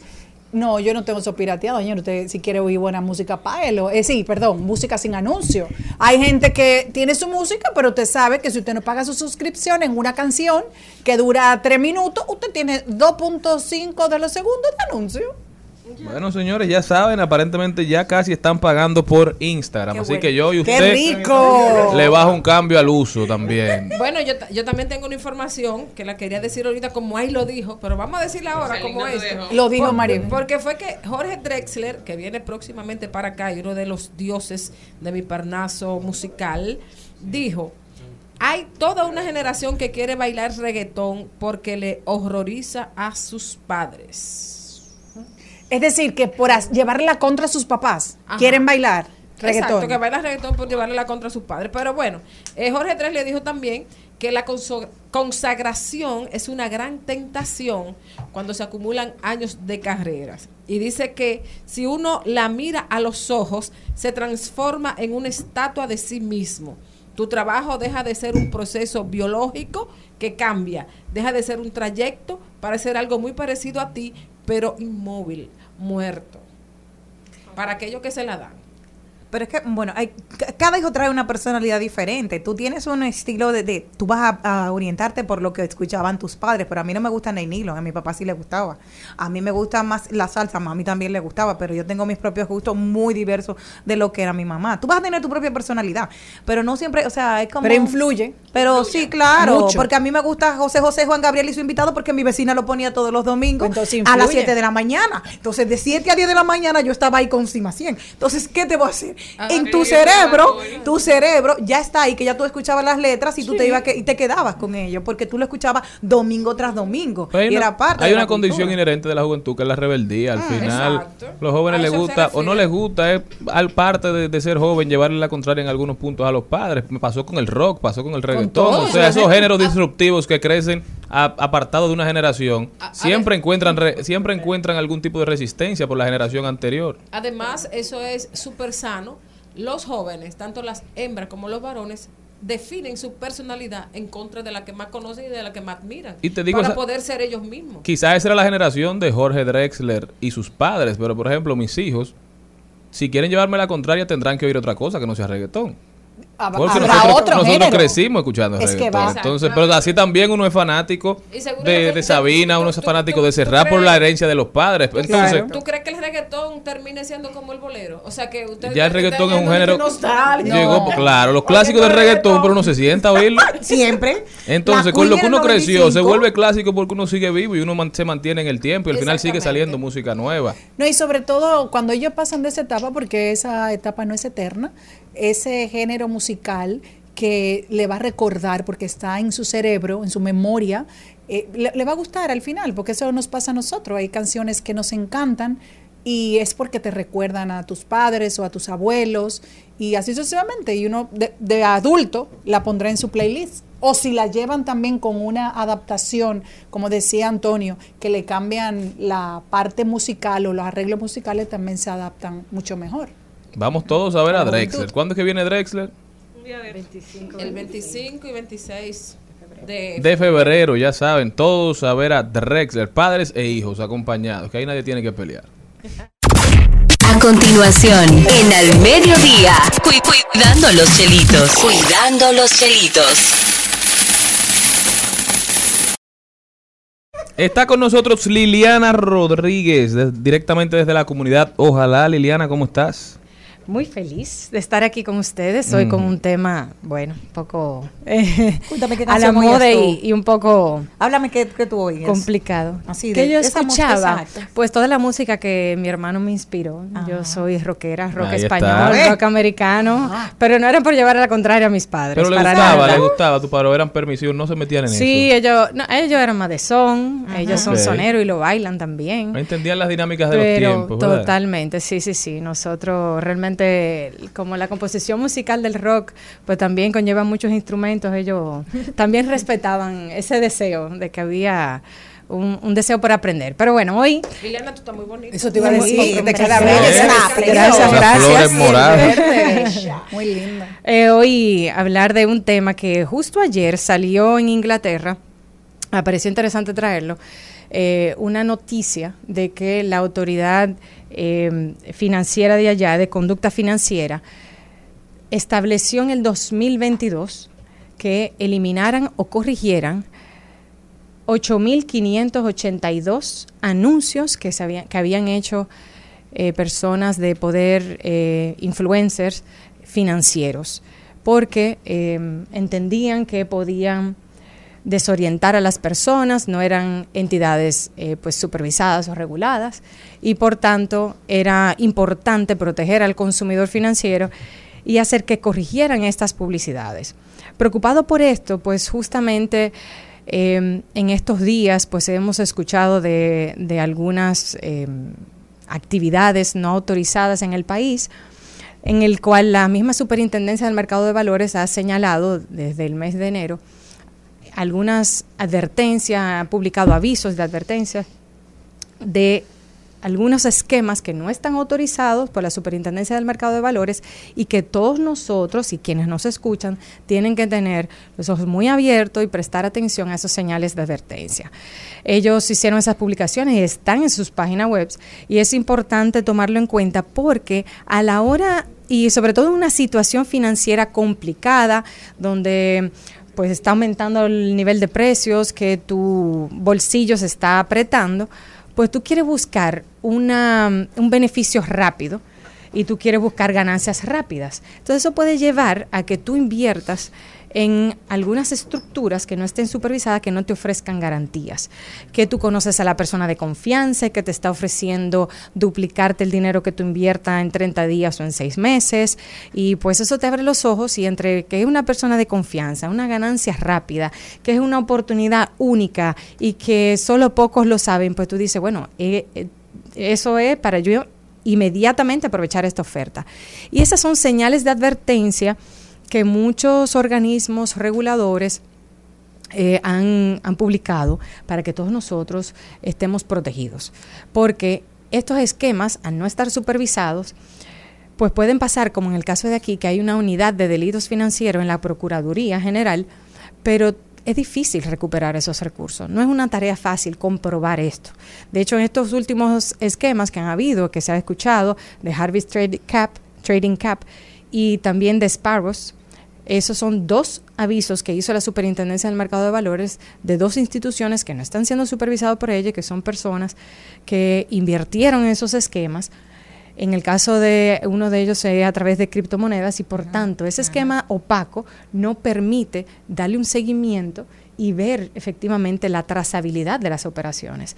Por tanto, las personas están siendo desprotegidas. ¿Y qué pasa? Después que tú tienes eh, 200 mil pesos, 300 mil pesos, que son tus ahorros eso de un año, de dos años, y que tú los pierdas, lo pierdas en cuestión de semanas, de meses, y que la persona que vayas a contactar ni siquiera tú puedas localizarla porque no, no tiene una, una institución, no tiene formalidad. Y estas personas utilizan esos, eh, porque claro, la gente tú sabes lo que puede hacer. Mira, busca la Charling Moneda, que esa es la que está dando más beneficio, tiene el 300% de lo que tú inviertas, y tal vez yo lo busco, busco en, en, en Google y me sale Charling Moneda. Sí, este tiene un retorno, qué sé yo qué. Puede que sea. ¿Y por qué no la Jenny Moneda? Porque Moneda, vamos a ver que sí, esa es una cosa de la criptomoneda. El, el, en el caso de, de buscarlo, tú lo buscas en Google y tú te llevas, eh, Sí. la- que sí aparece, ¿verdad? Aparece, pero no hay nada que tú lo puedas, tú no tienes nada, o sea, de dinero, tú no, tú, ¿cómo, cómo darle ese- Pero Jenny, justamente eso era lo que comenzaba a- hablando y conversando sobre este tema. Y qué bueno que enfatiza sobre eso.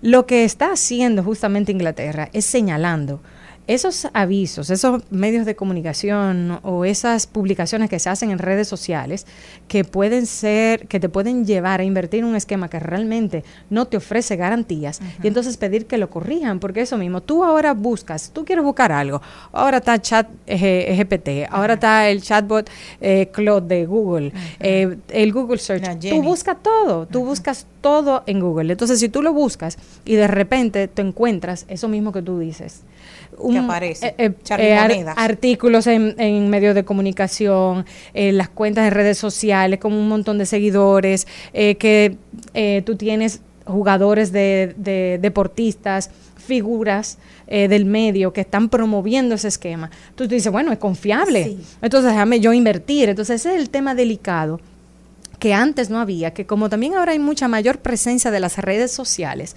y que tú confías mucho en ese en esa persona que tú sigues, entonces tú dices, bueno, si esa persona, ese jugador con el que yo simpatizo o esa persona que también es mamá o que también, bueno, X o Y, que es influencer, bueno, pues déjame yo invertir, porque si ella lo está haciendo o él lo está haciendo, yo lo voy a hacer igual.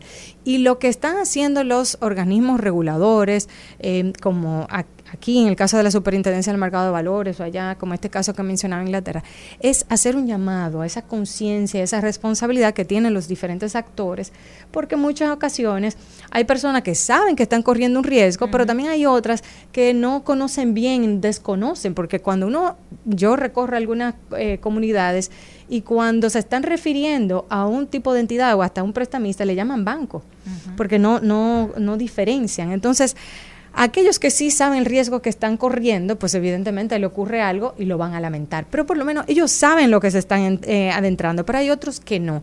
Y es responsabilidad también de las instituciones, del mercado, de poder protegerlo.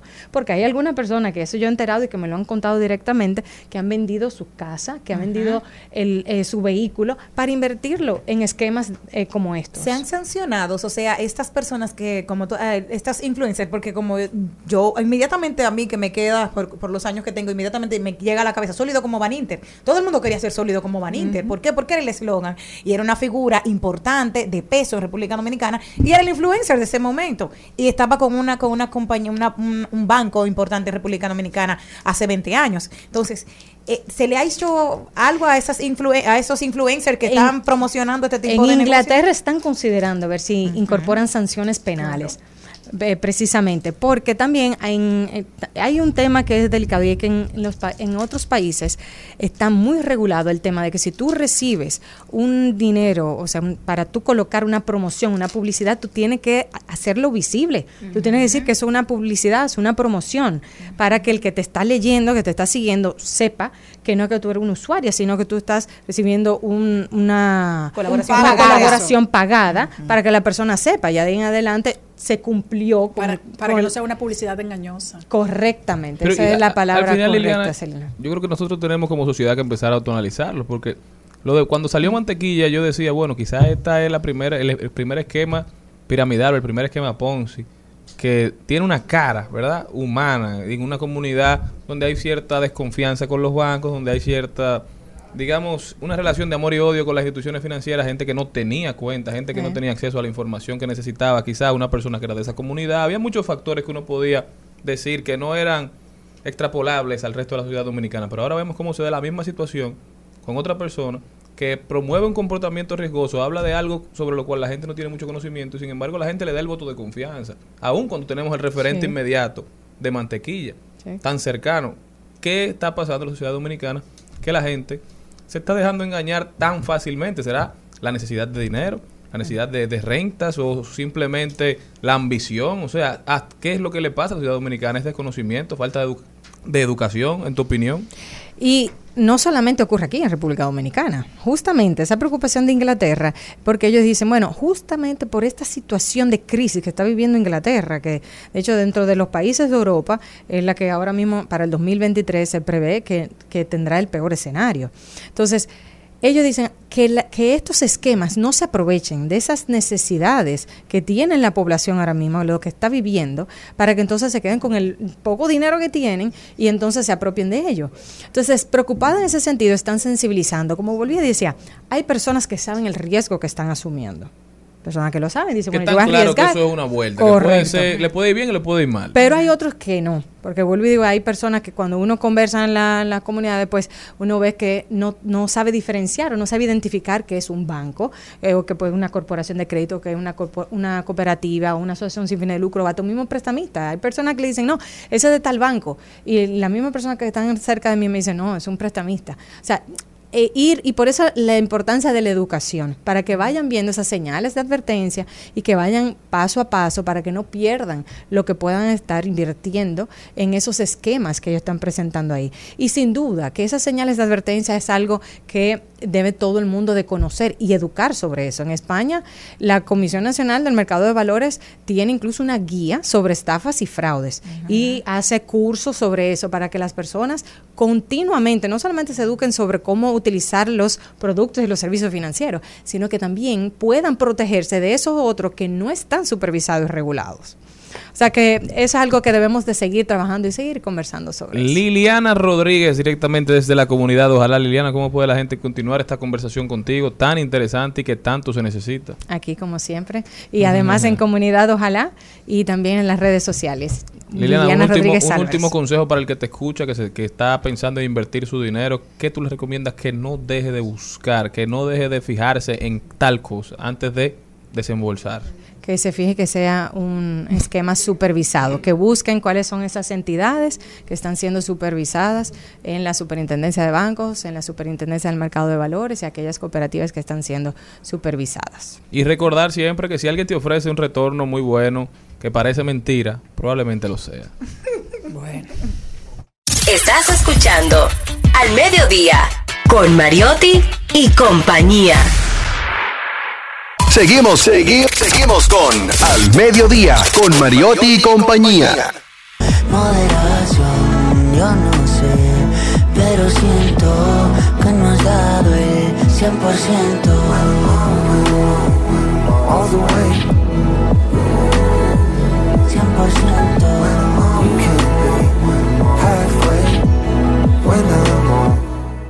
Tenemos cuáles son las razones principales por las que un matrimonio puede morir desde el principio. Preocupados por la cantidad de divorcios que hay año tras año, pues han buscado, sí, hay mucho, hay un equilibrio, pero bueno, para los que se casan y no saben por qué, puede, ¿qué es lo que puede matar el matrimonio desde el principio? Te damos algunos tips. Dice, casarse por miedo a la soledad. Si usted está solo, cómprese un perro, no se case.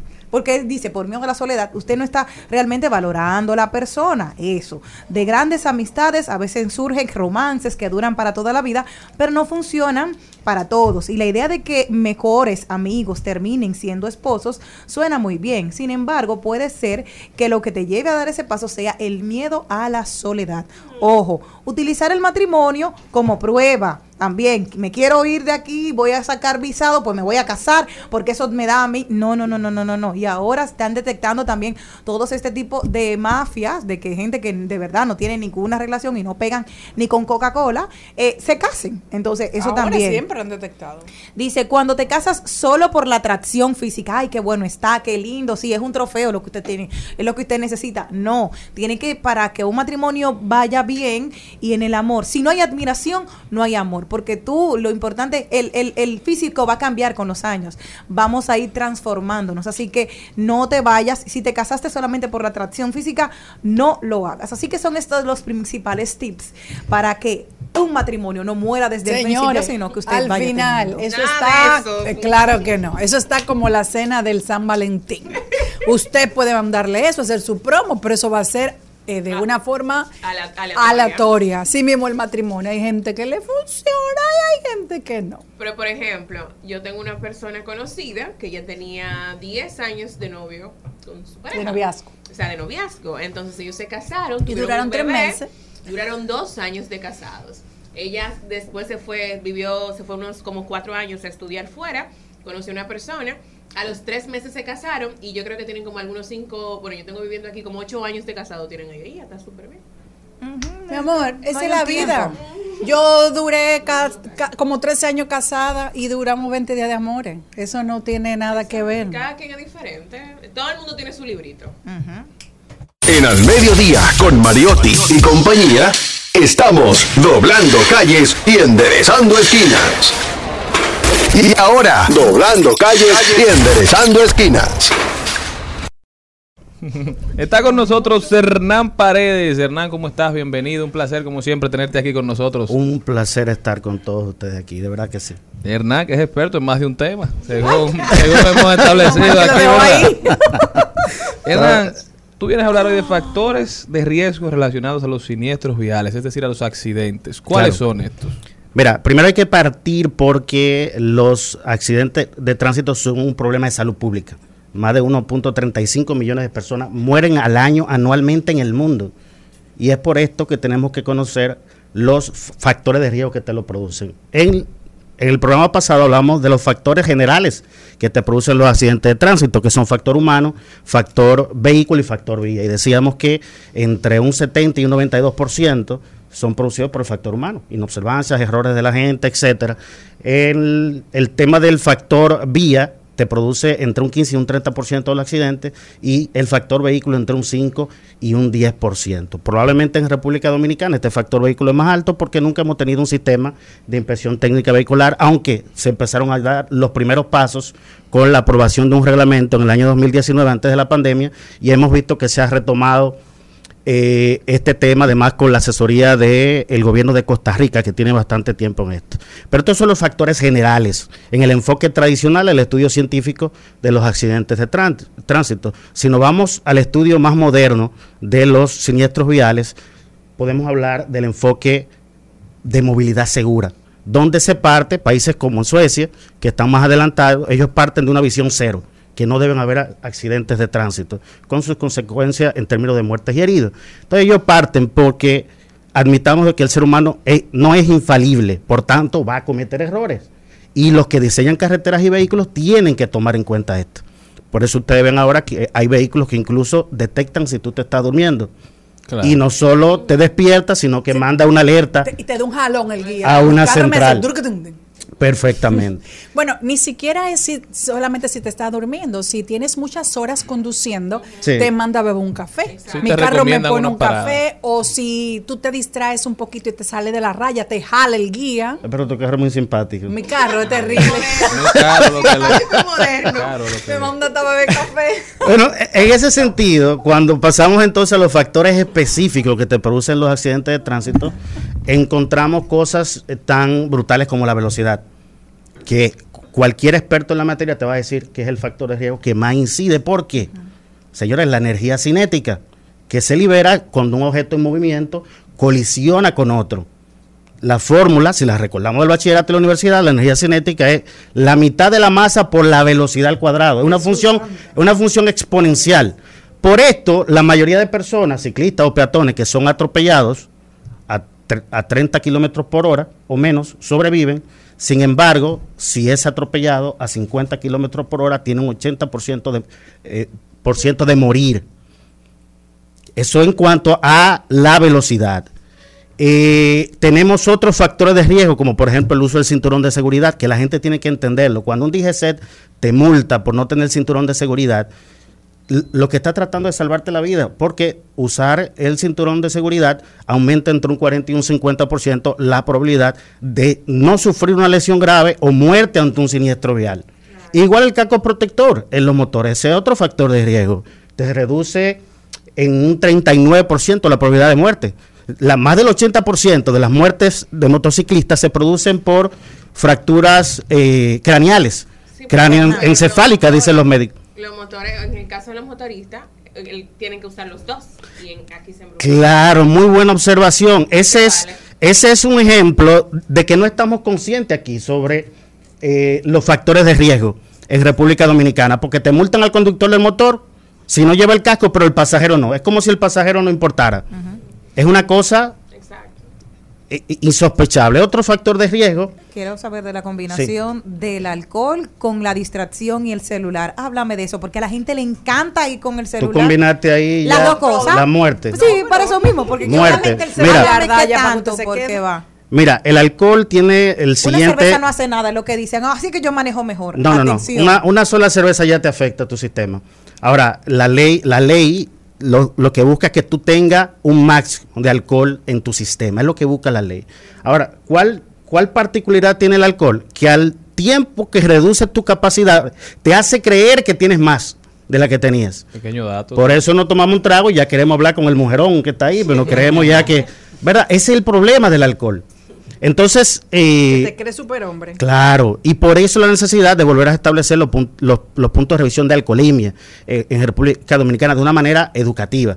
Miren, eh, esto de los factores de riesgo también, la fiscalización, la DGCET debería ser la fiscalización en base a una estrategia científica, no melaganariamente. Es decir, la DGC tiene que definir un plan. ¿Cuáles son los factores de riesgo que más inciden en los accidentes de tránsito en República Dominicana? Y para eso tiene que basarse en estadísticas. Uno de los problemas que hemos tenido tradicionalmente en República Dominicana y muchos países de la región es la calidad de las estadísticas. Afortunadamente, aquí se ha trabajado bastante en eso a partir del año 2017 con la creación de un observatorio permanente de seguridad vial. Pero todavía falta que las instituciones que levantan la información lo hagan con más precisión, porque cada vez que ocurre un accidente de tránsito, tiene que hacer un levantamiento científico del mismo para determinar por qué ocurrió. Y eso implica tomar datos sobre los factores de riesgo. Es decir, ahora mismo si quisiéramos saber de las más de 3.000 muertes al año que se producen, eh, cuántas fueron por eh, el consumo de alcohol o dónde estuvo involucrado el alcohol, dónde estuvo involucrado el uso del cinturón, no tenemos forma. Y eso es muy importante para saberlo, porque ustedes saben que toda política pública tiene que basarse en datos objetivos y el método científico, porque los recursos no son ilimitados, por lo tanto tú tienes que apuntarle a esas áreas críticas donde tú puedes, eh, digamos, hacer la diferencia. Es decir, yo lo que quisiera con este tema hoy es que la gente entienda que hay una parte que nos corresponde a, nos corresponde a nosotros. Cuando nos ponemos el cinturón, quizás estamos pensando en que no nos pongan una multa, no estamos pensando en, en que nos puede salvar la vida.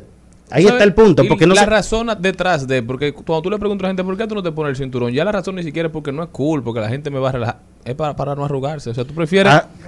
que tener un accidente y no tener protección lamenta- que llegar agurra- arrugado a un Es lamentable, pero es así.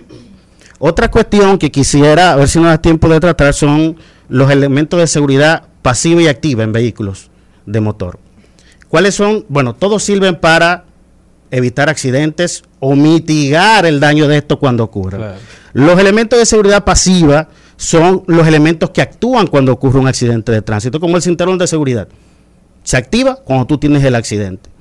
Los airbags del, del vehículo. El reposacabezas que la gente cree que es para, Para para, tú de confort. No, eso es para evitar el latigazo cervical.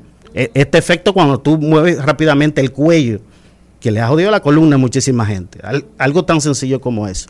Y los elementos de seguridad activa son los que constantemente están funcionando para evitar que se produzca un accidente de tránsito, como el sistema de frenado, el sistema de dirección del vehículo, que incluso los vehículos actuales como el tuyo, eh, digamos, endurecen el, el sistema de dirección a mayor velocidad para evitar un accidente de tránsito.